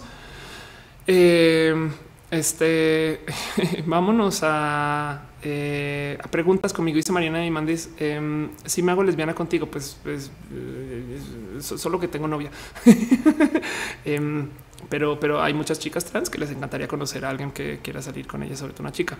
Marín Carrasco, la dibujante, dice cómo jode cuando las comunidades se vuelven radicales con los estilos que les identifican y empiezan a excluir eh, y decir quiénes son los verdaderos. Exacto. Leonardo Bernal dice Yolandeando con Yolanda. Anda, Yolanda es un, un ejemplo re bonito. Em, Yolanda, de paso, por si se quieren divertir, es la única vez en la historia de la humanidad que yo he hecho un drag completo. Eh, eso soy yo eh, saludando el video de Yolanda hace unos ayeres en su canal y está cagado porque Yolanda me dragueó como Yolanda. Entonces yo di el saludo y después dije, uh, wait a minute, yo no soy Yolanda. Y ahí vino, güey, Yolanda es lo máximo, güey, le tengo mucho cariño, güey. Eh, porque además su performance es eso, es un performance. Es decir, güey, yo, yo eh, lo hago porque quiero dar el performance como clown. Es, es ya dentro de la diversidad del, del drag. Eh, es una persona muy bonita de ver. En fin, ah, dice Andy Bowie, this is gold. Anda, Alex Dosey, el gays that looks like Jesus cuenta, cuenta. Dice Arturo Teme, Chumel Torres haciendo drag, cis hetero blanco haciendo drag. Anda, sí, exacto. Bjork con utopía, exacto. Luca Megurine dice, y género mis tostadas nada me ha detenido a vivir luciendo como un hombre y usar prendas de mujer que me parecen lindas. Estoy gimnasio mis artes de, mis aretes de Sailor Moon. A ah, género mis tostadas. Anda, exacto. El, tema es lo difícil, lo que tenemos, la, la práctica que tenemos que evitar. Uno es asumir que todas todos los afrontamientos al tema de mi, identidad de género son ofensivos. En este caso, RuPaul trae una fila de gente que se quejó antes del tema y mucha gente ya mide a RuPaul como una persona misógina. Entonces, y como es una figura república, pues pum, se le quemaron las llamas en chinga, no? Y, entonces yo me subí a eso también. Y después, cuando vi las disculpas y vi lo que estaba diciendo la gente, fue un ok. Entonces, por lo menos eh, no es tan grave como lo pinta ser. Vamos a ver cómo se ve eso en acciones, porque igual y si el show que viene y, lo que, o sea, digo, en estos años a venir son puros vatos, güey, pues sí, sí, sí suena rudo considerar que aún en el drag hay un hombre diciendo esto solo de vatos, güey. Dejando eso de lado hay propuestas, competencia que no sabía que está chingón, lo de William. Entonces, pues por lo menos ahí hay más para hacer, ¿no? Eh, dice Oscar que si estamos escuchando eh, Ninja Gaiden, sí, exacto. Dice eh, Cinefilos, el canal para los cineastas. ¿Sabes el desmadre que, traen los trans de España? No, pero, pero en España pasa todo tipo de cosas. Hay, una persona re bonita. mentiras. Toda la gente trans que conozco de España es espectacular. Pero yo creo que eso para después. Lucky Moto dice que acaba de llegar. Menina me dice tu cabello es natural o es peluca. Em, es ambas. De hecho, es esa es mi raíz. Este es mi cabello güero y em, tengo extensiones. Entonces, es más, eh, tengo las extensiones a veces se caen porque literal me pongo muy nerviosa y, no es broma, las jalo. Entonces, nomás para mostrarles cómo se ven estas cosas por los que no saben. Esto es mi cabello en mi mano. Está muy cagado pensar que yo me siento súper burgués, considerando que conseguía una lacaya para que me dé su cabello. Obviamente es alguien que se le pagó por eso, saben, pero es como de em, cómo esta, esto que lo hacen muchas señoras de no, no lo consideran transhumanista, pero resulta que mi existencia sí, güey, y es de no mames, güey. Tienes tus dientes todos reemplazados por tecnología cyborg de dientes y tu pelo reemplazado por tecnología cyborg de pelo y no cómo lo cuido como si fuera mío. De hecho, literal es tal cual. Eh, Kevin dice hace una aplica que ya tengo extensiones. Exacto. Sí, ya debería, no? Em, en fin, Cosmic Youth dice que más da. Prefiero quedarme a verte. Ya ha pasado mucho tiempo. Eh, Max Kenty sigue acá. Dice que Yolanda debería dragar a Matú. Vámonos con nuestra próxima sección, la última sección de todo lo bonito que tenemos para platicar hoy. Muchas gracias por acompañarme por todo lo demás y gracias por dejarme desahogar un poco. Em, pero vamos por una sección que se llama Con mucho cariño, pregúntale a Off. Em, Max dijo que le atiende y le ayude con su tarea. Entonces, ¿por qué no hacemos todos la tarea de ayudar a Max con su tarea? A ver qué pedo. Avienta tu pregunta, arróbame para que brille. Y mm, cuéntenme ustedes de qué ondita con ustedes, qué cuentan ustedes de la vida, donde han estado, qué sienten y etc. Eh, Gama Volantis dice: Tengo una duda. Si te quiero mandar una piña de peluche, hay una dirección. Es que no estoy en la CMX. Escríbeme en Twitter y por DM eh, ahí donde eh, no pasa nada. Esto a fin. Manu dice: el género podría ser un simple constructo social. Es un constructo social. De hecho, hay una cantidad de temas en biología que demuestran que el género es un espectro o sea que hay gente que es más hombre que otras dentro de unas medidas muy idiotas de que es ser hombre y que no es. Y, que no todo el mundo se está en los binarios y no solo el género, el sexo también en muchos casos. ¿eh? Entonces lo construimos binario para no sé simplificar la vida o para impulsar la religión. En fin, dice Arturo Teme, tengo dos meses de vegano. Qué chingón. Dice Tati el queremos hacer tarea. Yo siempre, bueno, en fin, podría ser bonito. Carlos Maciel dice saludos de Perú, saludos a Perú. Dice Nico, ¿tienes apartado postal como Chabela? Tengo apartado postal. No, no puedo hablar como Chabela. sí tengo una dirección para esas cosas. Listo, dice, hace un par de años el explicador, eh, este, que sé quién es, básicamente es mi namesake, es Enrique Ganem, habló de la oscilación multidecadal del Atlántico Norte. Decía que menos del 50% del calentamiento no era producido por humanos. Eh, justo acerca de eh, el tema del de el show pasado, hablé un poquito del calentamiento global y fíjate que hay mucho de calentamiento global que viene, por ejemplo, de vacas que están dejando mucho metano y mm, este, perdón, que, están dejando mucho metano y no lo podemos controlar, aunque evidentemente tenemos que seguir comiendo vacas porque comemos carne. Luego tenemos el tema de cómo hasta la actividad volcánica puede mover eso. Y esto eh, creo que estamos hablando de exactamente lo mismo. Espero que sí, pero algo más nuevo. No, realmente no. ABS dice: Vienes Hermosillo, te hará empanadas. Quiero. No voy a ir Hermosillo este mes, eh, eh, pero, pero sí tengo planes para ir despuesito. Max Kenty por fin apareció tu pregunta. Dice: Estaba haciendo una investigación sobre las etiquetas de género, los estereotipos sobre la publicidad basado en el video de ser transgénero Ok, ¿y qué pasó con la investigación? Eh, Nay L dice: Soy mujer lesbiana, quiero salir con una transgénero lesbiana.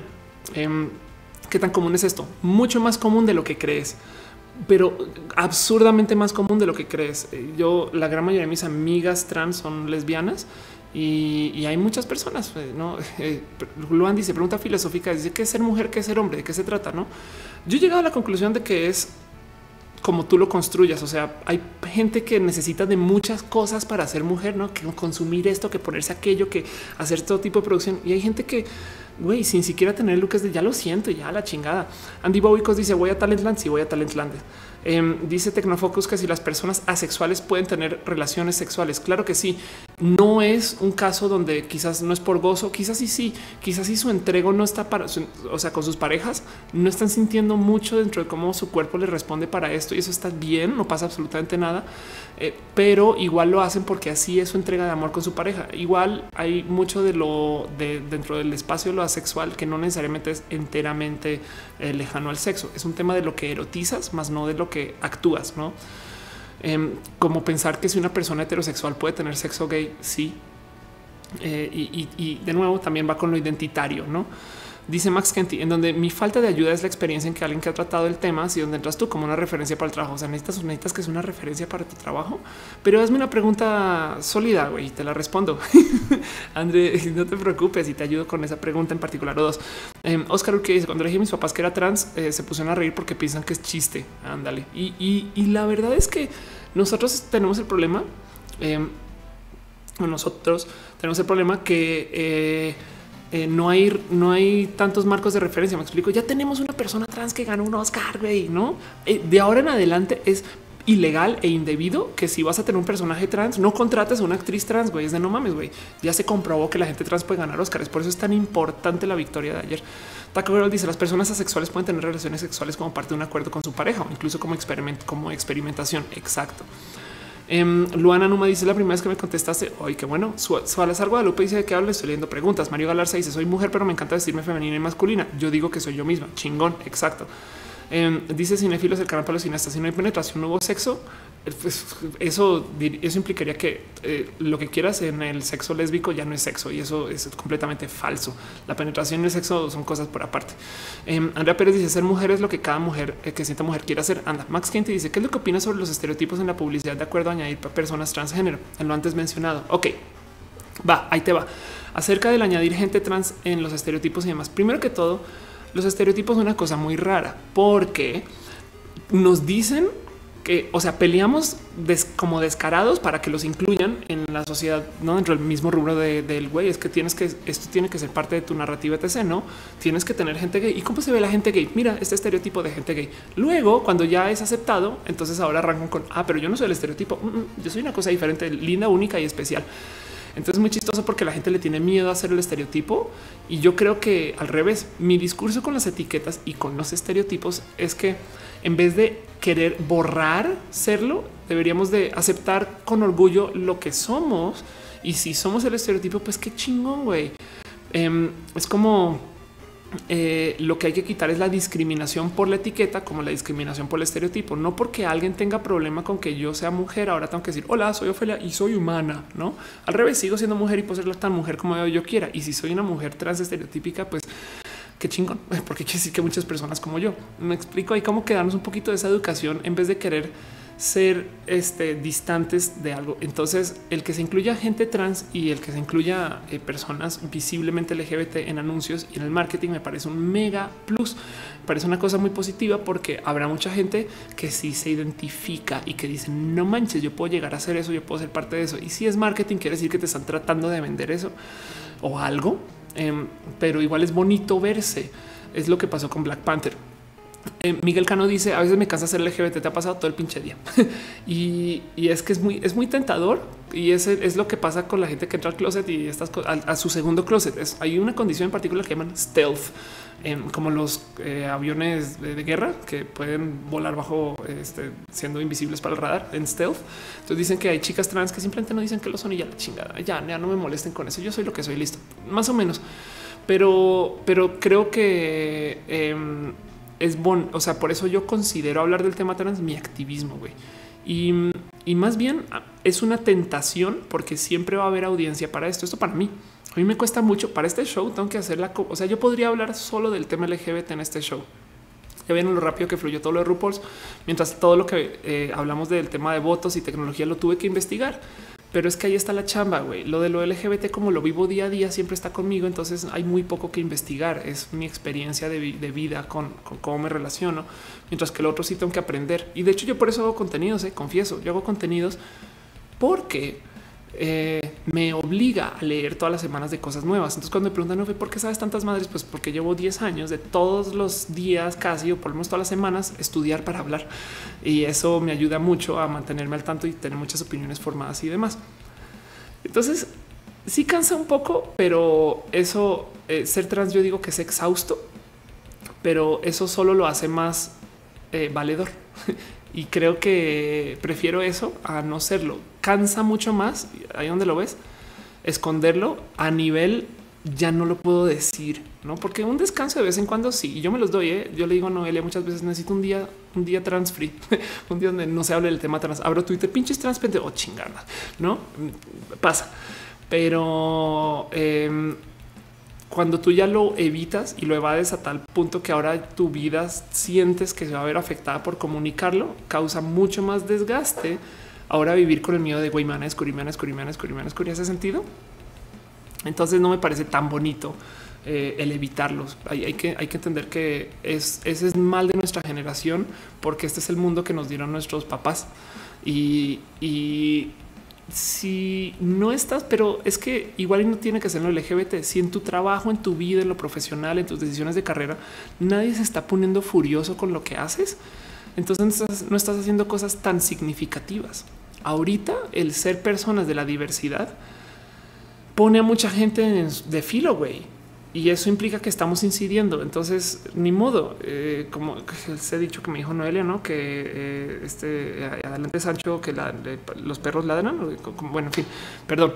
Em, este, el punto es que hagas lo que hagas, así no sea lo LGBT, digamos que eres una persona, un negociante exitoso con una tecnología nueva, la gente te va a crear fricción por eso. No, entonces igual y este desgaste es bueno aprenderlo. Ir a caray, es bueno aprender, ir aprendiendo a manejarlo. Gracias. Dios mío. Un momento. Leo Dimone dice 11 de febrero salí del closet, ya casi cumple un mes. Ay, qué chingón. Em, Max Quinty dice un ejemplo que consideres positivo en la publicidad sería los de Palacio Hierro. Ay, cómo me divierte eso. güey. Tienen un anuncio que está aquí enfrente de mi casa que dice mi género no tiene género. Y yo, ¿quién escribió tu copy? Güey, Arjona, pero tiene gente que es de em, eh, o puede ser ambigenerista o es trans o es gente eh, andrógina o puede ser eh, pues gente de género interrogante que está muy bonito. Me parece espectacular porque la gente tiene que saber que hay mucha gente, que muchas personas que son LGBT. Punto, punto. Entonces, ojalá, y esto lo tuiteaba eh, Pepe, Ricardo Peralta, lo tuiteaba Pepe de Pepe y Teo ayer, creo, que ahora le toca a México ponerse las pilas con traer gente de la diversidad a sus anuncios. Por favor, por favor, en las revistas comiencen a poner gente que no todos sean caucásicos, güey. Ya traigan gente con test diferente, ¿no? En las series, eh, en las novelas también. Es como hace mucha falta que se representen, hace mucha falta que los medios mexicanos representen a la gente que viene y vive y que es de México, ¿no? Y, eso, eso es un cambio que va a venir, porque si no lo hacen los medios masivos, YouTube lo está haciendo. Fin.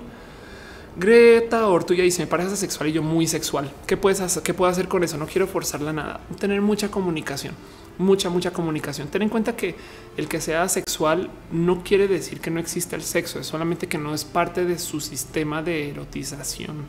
Eh, entonces eh, puede ser algo donde puedes encontrar algo que a lo mejor pueda ser causal de goce dentro de su posición de sexo. Si es muy políticamente asexual que no quiere convivirlo, pues también negocia eso. Las, buenas relaciones son relaciones que negocian, no, no relaciones que dejan de ser quienes son, eh, sino que encuentran puntos, eh, eh, porque así son las buenas negociaciones, encuentran puntos de empatía y sobre eso. Dice Mitch 27, ¿cómo se puede concientizar a las personas conservadoras si el diálogo no funciona? Eh, hay un punto donde simplemente si vuelves inevitable la existencia de, o sea, su exposición, porque el conservador gana si la gente LGBT niega su existencia. Me explico, es como si tienen que, yo he visto gente muy conservadora estar con alguien gay y que igual a lo largo de los meses o los años le comienzan a bajar de huevos. Me explico, es como si no los, llevarlos hasta el punto de si no los puedes ganar, únete, algo así, ¿no? Alex Dose deja, ay no manches, gracias Alex, deja un cheer, gracias, muchas gracias por dejar este tu cariño este, en Twitch, qué bonito. Max Kent dice muchas gracias, me ayudaste sobremanera, qué chingón, qué bonito. Eh, Citlali Vázquez dice cómo le manejo a mi novio que soy bisexual. Ah, preguntaste, ¿no? ¿Qué le digo? Eh, bueno, primero que todo, estás en una relación monógama porque seas bisexual, pansexual, eh, no sé si estás en una relación gay o heterosexual pero, pero si estás en una relación monógama, eh, pues en últimas, si es una persona heterosexual va a ser un tantito más difícil porque la gente heterosexual es tiene muy cerrado el proceso de compartir a sus parejas. Es parte de la cultura heterosexual. Discutía y bueno, platicaba, no discutía, platicaba con Noelia hace unos días como dentro de las, las reglas del mundo heterosexual. Si tú eres una vieja, puede que no le permitas a tu novio a que se masturbe, güey, no a que juegue con él y que se toque y hasta te daría celos que vea porno. Y eso es parte del código y la norma heterosexual, eh, que es raro, no? Porque la sexualidad es parte de no, y en, eso, pues eh, puede que lo vea como una amenaza si tú le dices que eres bisexual porque entonces se van a meter estos cuentos que son tantito básicos que he escuchado. No, no siempre puede que no, ¿eh? o sea, no conoce nada de tu pareja, puede que es nada de esto pasa y me lo inventé y estoy siendo súper así, haciendo generalizaciones horribles. Em, pero cabe chance que se meta a cuentos como mm, es que ahora siento que todo es competencia, no solo ni hombres ni no es como que no antes te decía, ah, claro, si quieres salir con eh, tus amigas va, pero ahora que me dices que eres bisexual, hasta salir con tus amigas es una posición de potencial ligue. No mames, güey. No hay que, hay que medir el, eh, eh, el agua a los camotes. Te recomiendo hacer lo siguiente. Primero que todo, checa qué tan homofóbico sea. Entiéndase, llevan a ver películas gay, lleva a ver, muy, consume mucho material que tenga bandera, ¿no? Y ver cómo qué opina y, sensibilizar un poquito el proceso etc. Y y, aquí por aquí por allá, la verdad es que eh, si leo bien, no más por los nombres, porque perdón, estoy asumiendo géneros. Si leo bien, este siento que tú eres una chica con un novio y tu novio es heterosexual, que me acabas de decir, y tú, este, em, y tú eh, eh, le quieres decir que también te gustan varias chicas, no? Es muy aceptado dentro de la sociedad del heterosexual que una chica comente y opine de qué tan guapa está otra vieja, güey, ¿no? Si ya te acostaste con alguien y ya tuviste relaciones con otras chicas y no sé qué, lo pues eventualmente algún día igual y cuéntale y hasta puede que lo tome para bien, ¿no? Hace sentido. Entonces no estás tan grave, es solo cuestión. Yo, yo arrancaría por eso. Sensibiliza al chico, a tu vato, a que, eh, ole, sensibiliza em, eh, al chico a que este ya que está a que él eh, vea material LGBT. Perdón, es que estoy moderando. Entonces ponle pelis y llévalo a ver y ve qué opina, como que trata de bajarle, bajar la guardia eh, con ese tema, no? En fin, dice Juan Cruz González, la connotación negativa con lo oscuro puede ser una de las causas de la diversidad de pieles en medios. Anda, dice Donativo Barrera que se puede hacer para combatir la bifobia.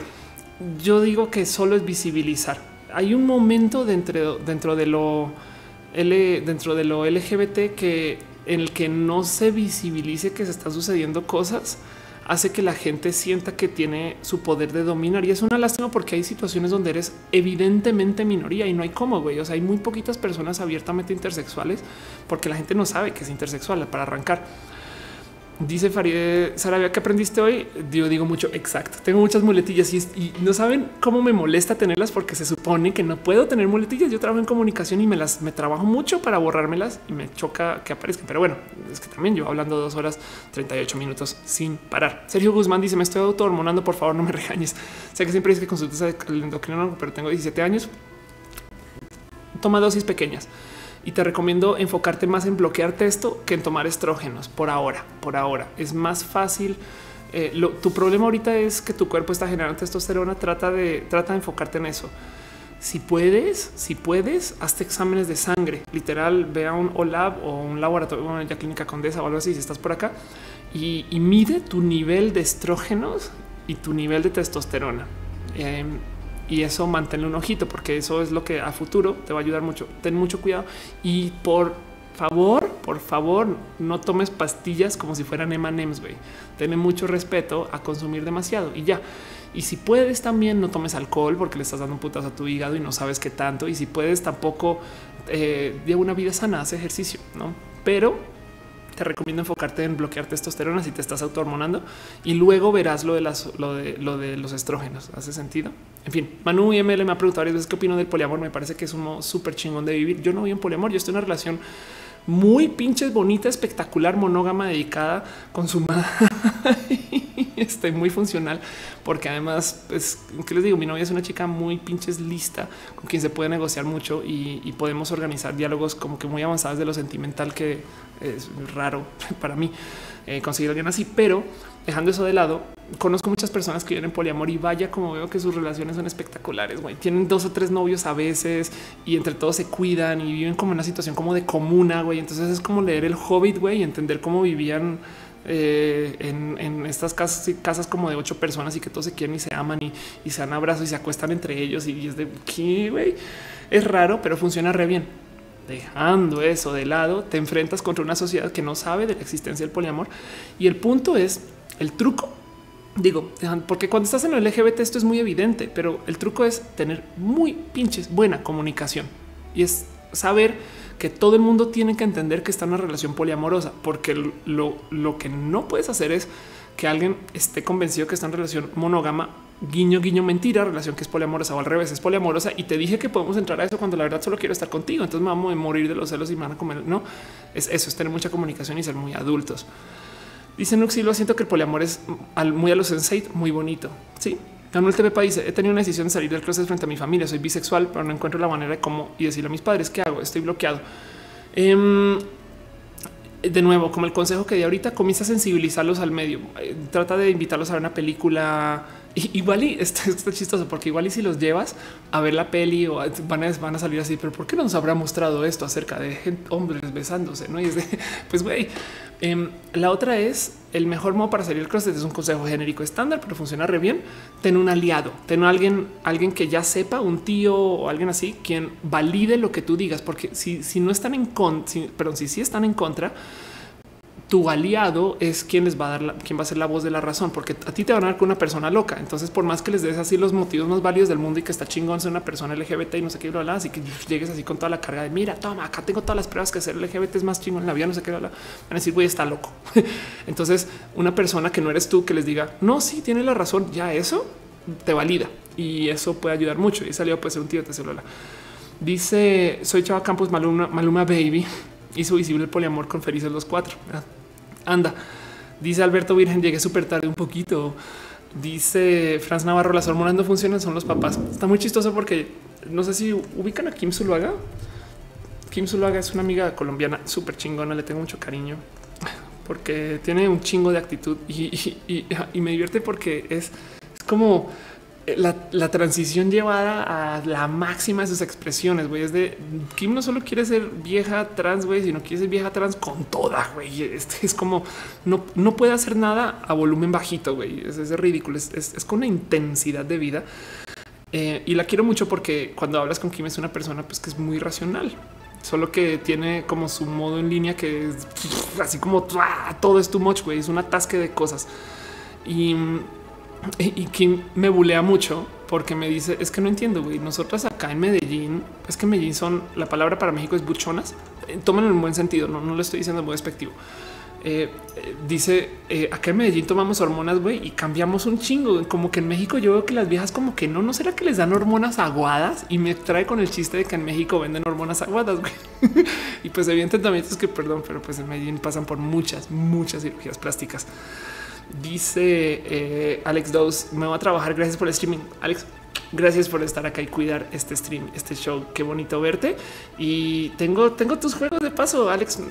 Debería mostrarlos un día en un stream. Me regalo unos Megamances es muy chingones. Dice eh, Meme, tenía un vecino que le puso plegarias por eh, Bobby a su mamá y cuando se acabó le dijo que cómo ah, me dijo, me aceptas o me suicido. No, bueno, qué rudo eso, güey. Dice eh, Nux Silva, me llegó el pensar de que tal vez la gente no binaria también pasa por topes emocionales similares a la disforia. Sí, total.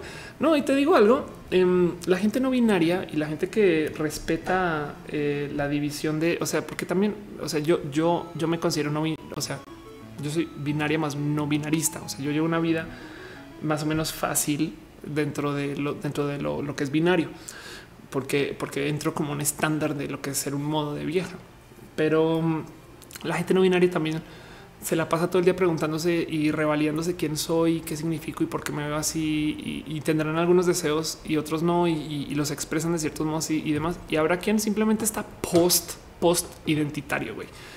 Y eso es una situación que a mí me cuesta mucho entender, pero que simplemente es, güey, la es que la neta nunca pensé en eso y ya, y me vale, me vale, ¿no? Y pues sí. Entonces, em, eh, lo difícil y la disforia, volviendo a tu punto, Nux, es que la sociedad todo el día los querrá corregir o les querrá corregir y eso debe causar un chingo de desgaste más bien, ¿no? Dice cinefilos como bloqueo los estrógenos y aumento la testo. hoy em, eso no es pregunta para mí porque nunca lo he querido hacer, pero hay 10 mil trucos de vato, de hombre para aumentar la testo. Hasta hacer más ejercicio, sangre, eh, perdón, eh, carne roja y así sangrada y no sé qué lo. Este, eh, esas cosas muy de güey eh, debería aumentar. Bueno, y evidentemente puedes inyectar hormona y eso pues definitivamente es algo que está más allá de eh, mi capacidad recomendarte. O sea, no, sabría por dónde guiarte. Dice Ren An, una duda, cuando se inicia una transición después de determinado tiempo se deja el tratamiento es algo de toda la vida. Depende de tu misión de transición. Es que hay muchos. No, mira, no hay un modo correcto. Ok, la pregunta es cuando transicionas de por vida, yo conocí hace muchos años a Morgana eh, Love. Morgana, a ver si, a ver si todavía me da follow. espero que sí, porque casi nunca usa Twitter más bien. Y seguro por eso todavía me digo, es, que dejamos de hablar por solo, solo por despistadas. Es una persona espectacular, le tengo mucho cariño. No he ido a ninguno de sus eventos. Ella está vendiendo este libro que se llama El cuerpo correcto, que me divierte mucho que lo venda porque abajo, ahí no se alcanza a ver, pero abajo dice el primer testimonio de una mujer trans en México. Y de no mames, Morgana, güey. Hay muchas personas que han hablado del, trans, pero bueno, el caso la quiero mucho, le, tengo mucho como cariño a lo que ha hecho Morgana. Eh, conozcan, es una vieja trans bien pinche chingona, canta ópera. Con eso las dejo por si no la conocen, pero bueno, el caso. Y, y cuando conocí a Morgana, Morgana se volvió más o menos famosa porque se, a ella le regalaron su cirugía genital que yo no quería hacer, no quiero hacer ella volvió de su cirugía. Yo la conocí como a los tantos meses. Y yo le dije, no, pues cuando yo acabe mi transición y así de qué, que cómo que acabaste tu transición. Y yo, sí, güey, cuando acabe mi transición, tal y tal, pues, pues, güey, es que nadie acaba su No, es que en su visión nadie cumple con su ideal de belleza extrema. Según yo, y esto es muy Ofelia y solo esto es un punto de vista mío. Mi, mi meta de transición era que me digan vieja de entrada. Me explico. O sea, así lo tengan que pedir, pero que me den mi respeto como vieja y ya. Entonces, eh, en que yo llegar a un lugar y buenos días, señorita, listo, ya. Todo lo demás es vanidad, güey, que yo quiero ser, sabes, arreglarme de este modo y tener los boobs de este modo y tener este tipo de figura y ser así, no sé qué. Eso ya es vanidad de vieja, güey. Pero eso no es una meta de transición. Entonces, em, eh, yo consideré mi transición muy completa porque güey, a los seis meses ya me decían vieja yo listo, güey, no se, se acabó. Lo demás era seguirle chambeando para llegar a ese mínimo y listo. Pero hay quien considera que su transición nunca acaba, güey, que todavía vive disforia que todavía vive con desconexión y no, no, encuentra su alegría y estas cosas y le sigue rascando y buscando y pues llevarán entonces muchas cirugías y entonces se retocan cirugías ya hechas y, y a lo mejor hay un motivo más allá del look por el cual están en ese como círculo vicioso y esas cosas siento yo que más bien se trabajan a nivel eh, psicólogo, eh, psicoanalista o, o tu mismo desarrollo personal. La transición puede ni siquiera pasar por acá, güey. Hay gente que transiciona y no toma hormonas y hay que entender eso, güey. Em, dice José Carranza que trae piñas para todos. Muchas gracias, güey. Muchas, muchas gracias. Gracias, gracias por todo esto. Em, Antonio Manar dice que qué pino de RuPaul. Acabamos de hablar larguito de eso, pero yo creo que está chingón que haya dado su opinión. Ya pidió perdón. Y, mm, y el cuento de, de la transición es es yo estoy trabajando ahora mi belleza con cualquier vieja que mediática. Me explico. Yo siento a veces un poquito de presión de güey. Mis competencias mediáticas son viejas de no mames lo guapas que están. Pero al otro lado no tiene nada que ver con ser trans. Güey. O sea, mis, las chicas que yo conozco que están en teatro, que están en cine, también trabajan mucho su look y, es por motivos completamente diferentes a, una transición per se. Entonces, ¿cuándo acaba la transición? Yo creo que la pregunta que tú quieres hacer es: ¿tengo que tomar hormonas toda la pinche vida? Güey, no depende de tu meta de transición si eres como yo, sí, yo todavía tengo testes. Entonces, si yo dejo de bloquear testosterona, em, en algún momento voy a volver a generar testosterona. Pero Ophelia, no que te vuelves estéril y no sé qué. No, porque si, si tomar las pastillas solitas te hicieran estéril, entonces ya no tendrías que hacer orquiectomía, que literal es eh, este, te quitan los testes, te los desconectan por lo menos. Em, entonces, eh, si no te operas y solo tomas las hormonas y eres como yo, si yo dejara de bloquear la testo, eventualmente, digamos en seis meses o en tres o en dos o en uno, me vuelvo a testosteronizar. Y eso es para mí el equivalente a pedirle a una vieja cisgénero así en la oficina. Oye, güey, no te quisieras inyectar testosterona. ¿Por qué, güey? Pues no sé, pues para ver qué pedo, güey. No es, como yo lo veo así. Es una vieja cis no se quiere testosteronizar solo porque sí. Yo tampoco pero eso es ahorita igual y en 20 años y digo ya, ya la chingada, no? Y listo. Entonces, mientras yo genere texto, la tendré que bloquear. Como estoy bloqueando texto, mi cuerpo necesita hormonas base para eh, su proceso de cuidado de los huesos y su proceso hasta de, desarrollo o de manutención mental. Entonces tengo que tomar estrógeno siempre y cuando no esté generando texto. Hace sentido, no puedes solo bloquear texto y decir adiós. Y esto es dentro de un marco de mantenerse relativamente sana, tomando pastillas o inyectándote cosas. Y, ojo que no tomen nada de esto como consejo, pero, pero hay muchas chicas que a la mitad del camino dicen allá la chingada, güey, y ¡pup! Se pasan por su orquiectomía sin hacerse vaginoplastía, lo cual quiere decir que básicamente se quedan con órganos que nunca están generando texto y, viven con eso y ya. Y, eso es un modo de vivir. Y entonces ahora no tienes que bloquearte esto y puedes dejar de tomar pastillas y, podrías decir, pues entonces ahora la transición sigue para siempre.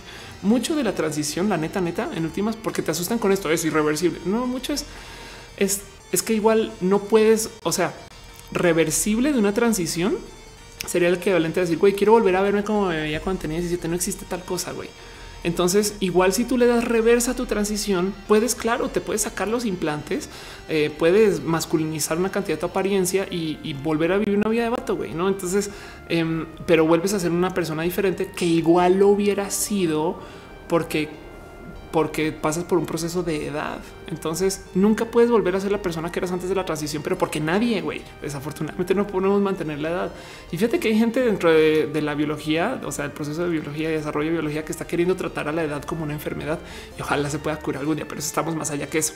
Entonces, volviendo al punto es, em, este se puede, eh, la transición es de por vida, depende de tu meta de transición. Yo, yo siento que em, mucho del, el, o sea, los dilemas trans no son trans, güey. Es que tengo nariz de vato, güey. Sí, pero hay muchas mujeres cis también. Es que soy muy espaldona. Hay muchas mujeres cis que les pesa eso. Es que soy plana, güey. Por eso se inventaron las, los implantes, güey. No, no fue para transicionar este, gente, güey, no? Eh, entonces, em, no son, no son problemas trans, sino son problemas de nuestros propios estándares de belleza y de look. Y, yo creo que eso, este, eh, modifica el que tú quieres estar en transición para siempre. Pero no, hay gente que la neta, mira, dice Nux que, que chingón, preferí no usar hormonas por el momento. Para mi transición, lo importante está dentro de una. Exacto, exacto, justo. Es, es un tema más. Las transiciones son más acá que acá. que esto puede ayudar mucho a muchas personas, no? También es, es, como también por eso se permite, hasta se, se busca y se pide que, que sea aceptado que eh, operarte te ayude a aceptarte. Pues sí, chingón, en fin y así las cosas. Em, dice Carlos Alejandro eh, Villagómez, debería dar una clase de bioquímica trans. Hoy muy poco. Jonas Escobedo está preguntando que si soy mujer.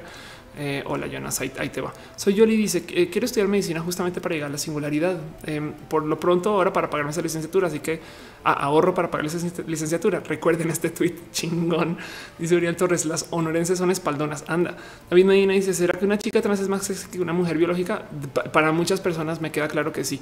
Em, y, lo que pasa es que culturalmente no nos han enseñado a aceptar eso, pero es que. Eh, es un tema de no es un modo, no hay modo, no hay ningún modo correcto de ser hombre y no hay ningún modo correcto de ser mujer. Entonces hay gente que erotiza lo trans y, eso es una situación de ser una persona transamor, transamorosa, no que quiere estar con una persona. Güey, yo, sí quiero estar con una vieja compito, güey, fin. Y, eso no es problema. Güey, em, la gente que tiene problemas con eso también tiene problemas en su cabeza. Punto. Dice Gama Volantis en México, un general trans en la revolución. Sí, exacto. Estuvo este eh, el, coronel Aureliano. Bueno, sí, pero, pero un hombre trans en la revolución. Dice Brian Cooper, quiero andar con una chava trans, ¿cómo le hago? Uy, si supiera la cantidad de mujeres trans que se la pasan diciendo, ningún hombre quiere salir conmigo. y lo que hay es vatos que quieren salir con viejas trans. En fin, Dice Andrea Pérez, em, ¿qué tal de la aprobación de la propuesta? Eh, Juan Jarmillo etiquetar establecimientos que permitan la diversidad en Colombia. ¿No aumenta la segregación? Te digo algo. Por mucho tiempo yo quería hacer esto, güey. Tener stickers impresos de la bandera LGBT y eh, pegarlos en los, en los lugares así abajo donde dice Visa Mastercard gay, no? Bueno, o LGBT, no tiene que ser gay, no más como acto como de terrorismo este eh, em, de la diversidad. Dice Cristian Ayala, mi admiración a ti. Gracias, gracias, Cris, por dejar hoy una super mega donación. Muchas gracias. Se le dará mucho uso y este Matú estará alimentado. Ahora son muchas piñas, muchas piñas. Santiago Gómez García, no me saludaste. Oli. Hoy sí, qué bonito. Muchas gracias, de verdad. Eh, ahí acerca de el que si eso aumenta la segregación, yo creo que no al revés es. Em, me parece muy bonito, muy bonito que existan espacios. Es que tienes que entender que los espacios solo LGBT ahorita son en respuesta que hay gente que dice no quiero gente LGBT, no? Pero, pero eh, yo creo que sería súper chingón que se visibilizara más. ¿Y cuánto daría la vida por ver más banderas LGBT en la calle? Esas cosas. Rebeca vez, dice que saluda. Ahorita saluda a todos. Ahorita saluda a todos. Em, pero bueno, tampoco entiendo bien con la propuesta de Juan Pablo eh, de paso. Entonces no sé bien, no sé bien si es algo requete negativo. Yo creo que está chingón que, se hagan espacios que luego es que, a ver, es que si son espacios exclusionarios, solo gente gay, entonces no, así ahí, tenemos un problema. Si son espacios que llaman a la comunidad gay, vengan acá, pero que si llega una persona heterosexual puede entrar, güey, eso está chingón. ¿Me explico? Es, eso es lo que yo, yo digo que debería de existir, espacios que convoquen a la comunidad LGBT, pero pues que claramente sean abiertos para todos, ¿no? Porque, si no, ¿cuál es el punto? Em, en fin, Gabriel Benítez dice, ya estando en tema, ¿qué opinas de las aplicaciones de ligue? Me divierte mucho ver las diferencias que hay entre Tinder y Grinder. En, Green, en Tinder, eh, esto es, esto es parte de mi rutina de stand-up, digo que en Tinder eh, te tratan de vender el amor, ¿no? Entonces la gente jura que va a encontrar a su pareja de por vida en Tinder y, que te vendan el amor por app es una estafa digital, güey. Es como cuando te venden videojuegos 50 en uno, güey, y, realmente son como 20 en uno y, te estafaron, ¿no? Eh, entonces Grinder, de cierto modo, es un poco más honesto en que la gente va a coger, güey, y ya lo sabe y de eso se trata. Entonces son, son aplicaciones de putería y está bonito eso porque la gente organiza cosas muy chingonas con personas desde la app. Y, yo creo que eso está chingón, güey. Es que tenemos que es que eso es, si queremos como movimiento anti este anti doble moral. Leo dos Sanz dice con las hormonas mi este vaya, perdón, desconecta aquí. dice mi pene dejaría de funcionar si, si bloqueas esto dejas de generar eh, este comienza a tener eyaculación en seco, por ejemplo que puede ser menos satisfactoria y hay mucha gente que no le gusta. Y hay muchas chicas trans que de hecho de, dejan, y esto es jugarle al de, esto es un verdadero desmadre de hormonas, no lo recomiendo, pero literal dejan de tomar hormonas por unas semanas para tener más posibilidad de penetrar a alguien y luego las vuelven a tomar. Y me parece un poco como, no sé, me parece rudo descontinuar y volver a, y volver a tomarlas y descontinuar, volver a tomarlas tan repentinamente, eh, solo porque te puede hacer mucho quizás daño. Pero bueno, eso es una opinión, todo con un endo, si se puede. Ah, en fin, Luz Elena dice un momento, un momento. Yo conocí a mi novio en Tinder y llevamos más de un año. pues bueno, está bien, está bien. Yo lo digo, lo, lo digo porque es mi rutina de stand up y mucha gente conecta con eso. Yo creo que el mundo heterosexual le hace falta la apertura del amor libre que hay en el mundo homosexual. La neta, la neta. Es que nos enseñaron a, tratar mal a las orgías y las chatas y, y los tríos y el poliamor y nos enseñaron que el mundo tiene que ser romántico cuando güey, hay gente que la neta solo quiere coger y, eso eh, nos enseñaron que está mal y, pues resulta que es parte de un deseo. güey. Entonces debemos de darnos chance de quizás, no sé, permitir que el mundo heterosexual se le extienda un poquito de todo este como amor libre que hay en la comunidad, en la comunidad homosexual. Em, y así. Eh, dice Nuxilua que soy una mujer fantástica. Em, sabes que no la he visto todavía, no puede llegar a la premier y todo el mundo me dice exactamente lo mismo que dices, que tiene lo que la chica danesa le faltó. Eh, alguien me dijo, tiene clase en cómo trata lo, lo, trans. Entonces a mí me choca porque es una peli sufrida, pero yo igual, si te fijas en mis tweets, yo estoy diciendo a la gente, güey, está bonita, vayan a verla, no sé qué. La recomiendo. Es, yo prefiero que exista eso que no exista nada. Pero bueno, en fin, David Medina dice que podríamos hacer para que nos dejen coger a gusto, aceptarlo. Eh, Taco Girl dice enseñaron que está mal querer tener mucho sexo y que está mal no querer tener sexo. Ándale. Ah, Martín Piña Lozano dice que vive el libertinaje y también eh, eh, sabes que también no, no, estoy en contra de la monogamía y no estoy en contra de, las relaciones este, de dos personas. No es como solamente lo que estoy diciendo es que viva la libre comunicación y, adiós con los juicios de lo sexual, ¿no? Ah, dice Arturo también, el mejor consejo que alguna vez me han dado fue de parte de un amigo gay. They want to have sex as much as you do. Anda. Dice Gerundio que soy poliamorosa. La verdad es que no vivo, vivo ahorita una relación muy bonita, monógama y quiero mantenerlo así. Yo creo que eh, soy, soy heteronormada, pero además eh, estoy muy feliz con mi relación. No lo cambio por nada. Roberto Rueda Hernández dice: Hola, Ophelia, buenas noches. ¿Qué opinas sobre nuestra amiga Yolanda, que decidió al parecer dejar su personaje por problemas de alcohol? ¿Qué opinas sobre eso? Ay, chale, no, no sabía eso. Eh. Quisiera investigar, la neta. No, no quiero decir nada, no quiero meterme en juicios. Entiendo que Yolanda trabajaba en un espacio de fiesta y eso puede llevar a ese tipo de vida, ¿no? Donde, donde estás expuesta a ese tipo de cosas. Pero bueno, Diana María López Hiral dice, ¿por qué hablan tanto de una película? Es que no la presenté. A ver, se llama eh, Una chica maravillosa. Vamos a hablar rápido de esto. Yo creo que con esto cierro temas para hoy, pero bueno, chica maravillosa. Eh, sí, una chica maravillosa, güey, perdón, una mujer maravillosa. Oh, por Dios, güey, ¿cómo se llama esta peli, güey? Este eh, Oscar trans, iba a salir cualquier cosa, güey. Oscar, mujer ganadora.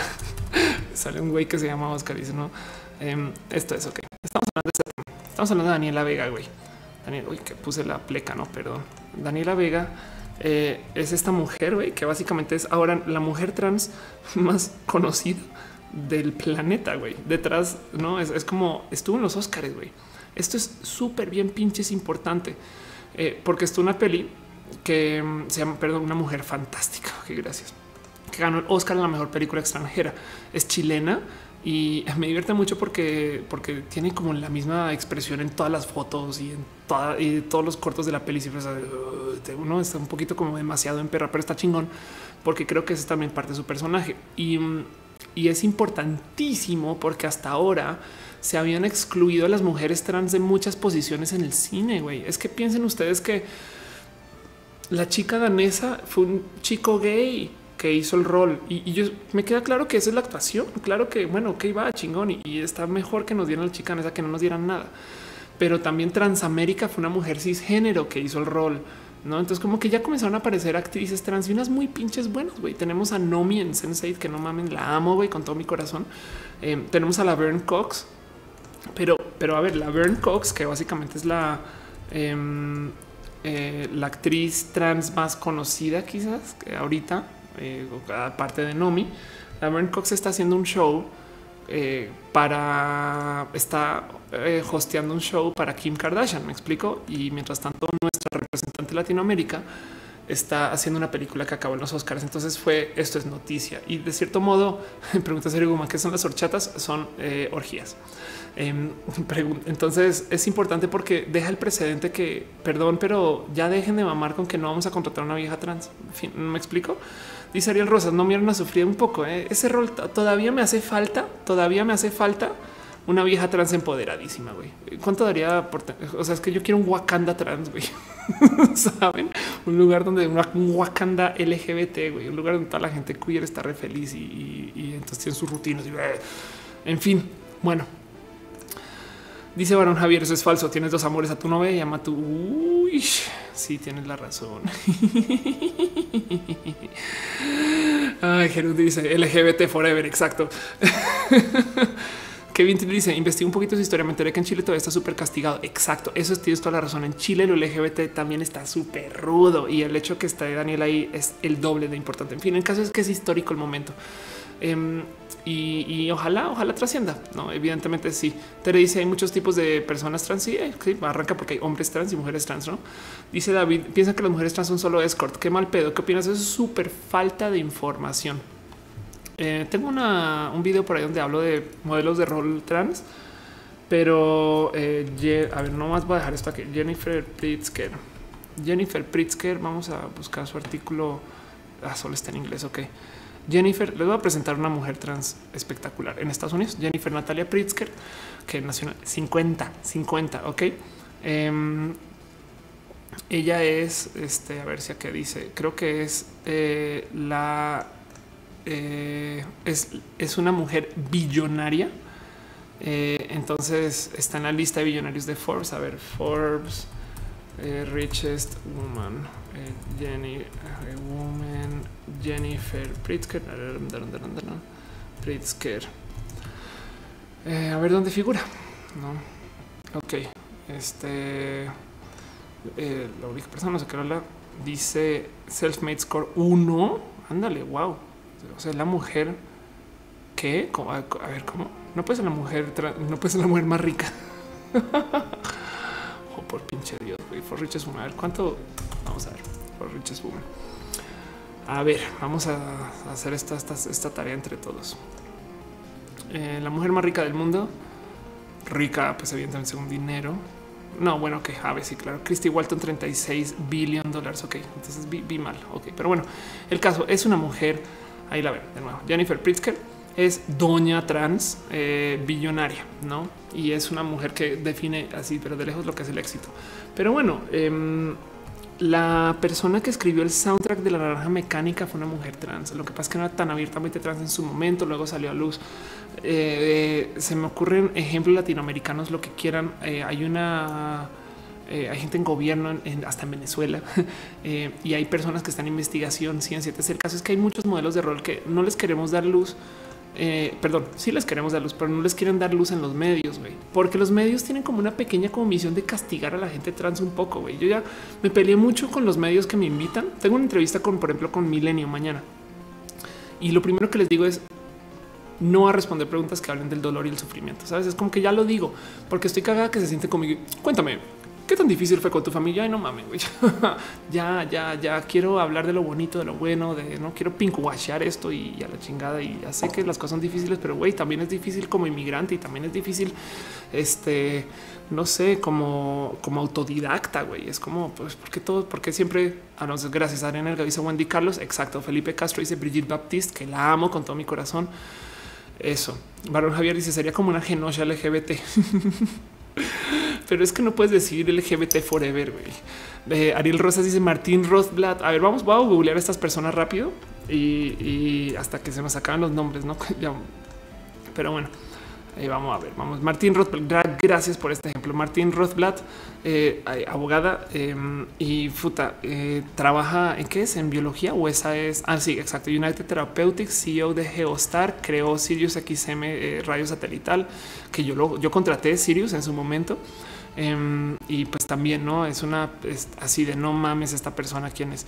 Este mencionaron a Brigitte Baptiste, Brigitte Baptiste.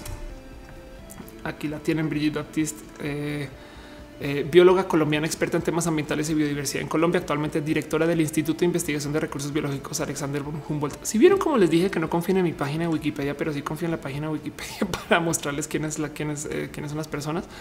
Coy Mathis. Em, vamos a ver, Coy Mathis. Ok. Eh, ay, no manches, growing up esta chama, estos bebé. ok. Entonces ahí tienen, ok, es, un, es una niña chiquita trans, qué chingón.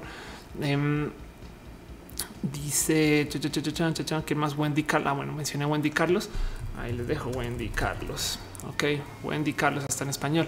Wendy Carlos, nacida como Walter Carlos. Es que vean esto, nació en el 39, una de las primeras intérpretes famosas de música electrónica que usaron sintetizadores. o sea, hay mujeres trans en el rubro del, sintetizador. Güey. Ah, en fin, eh, saben qué? Creo que eh, voy a, voy a nomás googlear un poquito mi estatus actual para cerrar y despedirme, porque después de haber hablado, un momento, aquí está. Después de haber hablado, ahora sí, tres horas, ocho minutos. No mames, güey. Denme, denme pare, güey. Alguien quíteme el Red Bull. Después de haber hablado tres horas, ocho minutos non-stop y sintiendo ahora que mi cabeza sí está literal soltando la, la eh, capacidad de diálogo y síntesis, les voy a dar eh, eh, dice Cristian Valera que Amelio Robles, claro, el, coronel Amelio Robles, el hombre trans que estuvo en la revolución. Les voy a dar mi estatus actual. Y con eso les quiero decir que muchas gracias. Gracias por venir estar acá y ser parte de lo que es este show. Gracias por aguantarse todo este tiempo. La gente que vino estuvo desde el comienzo, porque yo también, wow, no manches.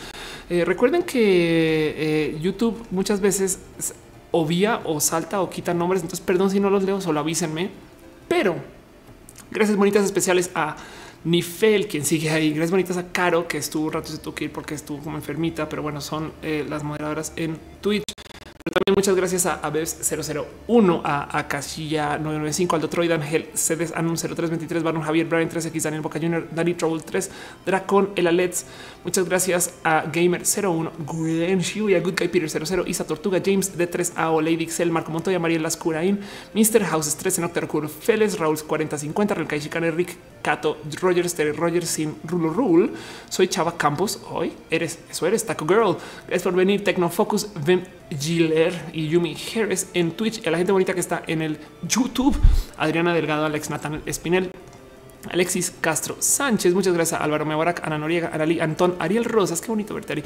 Arturo TM, Asa Luna, Betty P. Cakes, Brian Cooper, Canfortanet, Carlos Maciel, Enciso Minaya, Carolina G. Cristian Valderas, contenido neto, neto, Cristian K. Crisis, sigues ahí, Cristian, qué bonito verte, güey. Te quiero mucho. Darkness, gracias a David Álvarez Ponce, quien es mi este, eh, eh, Patreon estelar, y a la gente bonita también que estuvo colaborando en el chat. Ahorita creo que tengo cómo conseguir sus nombres: David Saucedo, David 1991 Medina, Diana María López Giraldo, Manuel Mejía, Tapia. Ven mi cansancio, Enrique, acá entre líneas, Enzo del Treco. Ya estoy así, necesito una clona repuesto. Entre líneas, Erika Tenjo, Barahona, Fanny GMS, Felipe Castillo, Frank Cruz, Gale Nick, Frito, Gama Volantis, Germani Pavlovich, Gerundio, Gustavo Morenote, Edo Anarquista, Isla Cereza, Jack Leyer, Jack Moba, Jorge Rangel, Yo Silva, José Carranza, Juan Criollo González, Juan Felipe Bello Porras, Juaitl, Kevin Trill, Leonardo Didemone, Lebatean Caballero, Liliana Saavedra, Luis Castilla, Luca Megore, Ay, Matu sigue bañándose. Gracias a Luquín Moto, Mago Suárez, Manuel Román, Mario Galarza, Mea Pilar Cardona, Mitch 27, Minerva Montiel, Nemesis 52, Nux. Qué bonito que estás acá. Nux Silva, Oscar Urquía, Rebeca Baez, Rubén de PGB, Santineda, Sofía Jaramillo, Sonia Pineda, Sofía LB, Uriel Torres, Yul Figueroa. Me pregunta eh, Dani que si reconozco a gente que están muy constantes en mis transmisiones. No solo eso, eh, luego nos vemos en Twitter, luego nos vemos en, o sea, sí, la verdad es que luego comienza a reconocernos y dice, ay, güey, qué padre todo esto. pero em, creo que también puedo. A ver, a ver, aquí están. a ver si consigo. Ándale, aquí está. Y gracias también a Ave. Uy, qué bonita esta lista. Aquí está. Gracias a Rowan, a Rea F, a Nazario Sáenz, y Mosha, a VS, Fabián Barras, Arturo Teme Max. Eh, Kienti, Ave otra vez, José Carranza y Cristian Ayala, que dejaron sus besos financieros y su cariño financiero en el YouTube y en el Twitch. No sé cómo levantar esa lista, pero prometo que lo investigo. Y con eso cierro este show. Eh, si no salió su nombre en la lista es porque YouTube ya tiene problemas. Andrea Pérez dice: Yo en boletería en Colombia sin tonalá. Me dijeron que en estos días espero, espero mañana pasado. Pero ya, Fanny GMS dice qué dedicación. Espera, espera a que el show ojalá siga creciendo y llegue más gente y algún día tenga que leer mil o dos mil nombres. Y he estado pensando qué hacer en una situación. Eh, quizás en lo que sigo trabajando el cómo tocar bien en guitarra, quizás algún día cante los nombres, pero por ahora lo seguiré leyendo. Ah a fin. Alex, ay, Alex entró. Llegué solo para decir adiós. Hola, Alex. Una saludo para el podcast. De paso, saludo también a Bio Evelio, que sé que escucha este show por audio. No sé si lo escuchará hasta el fondo, pero bueno, Álvaro Mebrac dice ponlos como créditos. Claro, debería hacer así un pero es que bueno, voy a pensarle eso. Fanny Gemes dice que va a Guadalajara eh, para, para Talent eh, Land y creo que a duras penas, a duras penas puedo dar pie con bola ahorita. Así que ahí les va. Los quiero mucho. Gracias por aguantarse estar acá y nos vemos la próxima semana o en el Twitter o mañana en Critical Beats para hablar de videojuegos.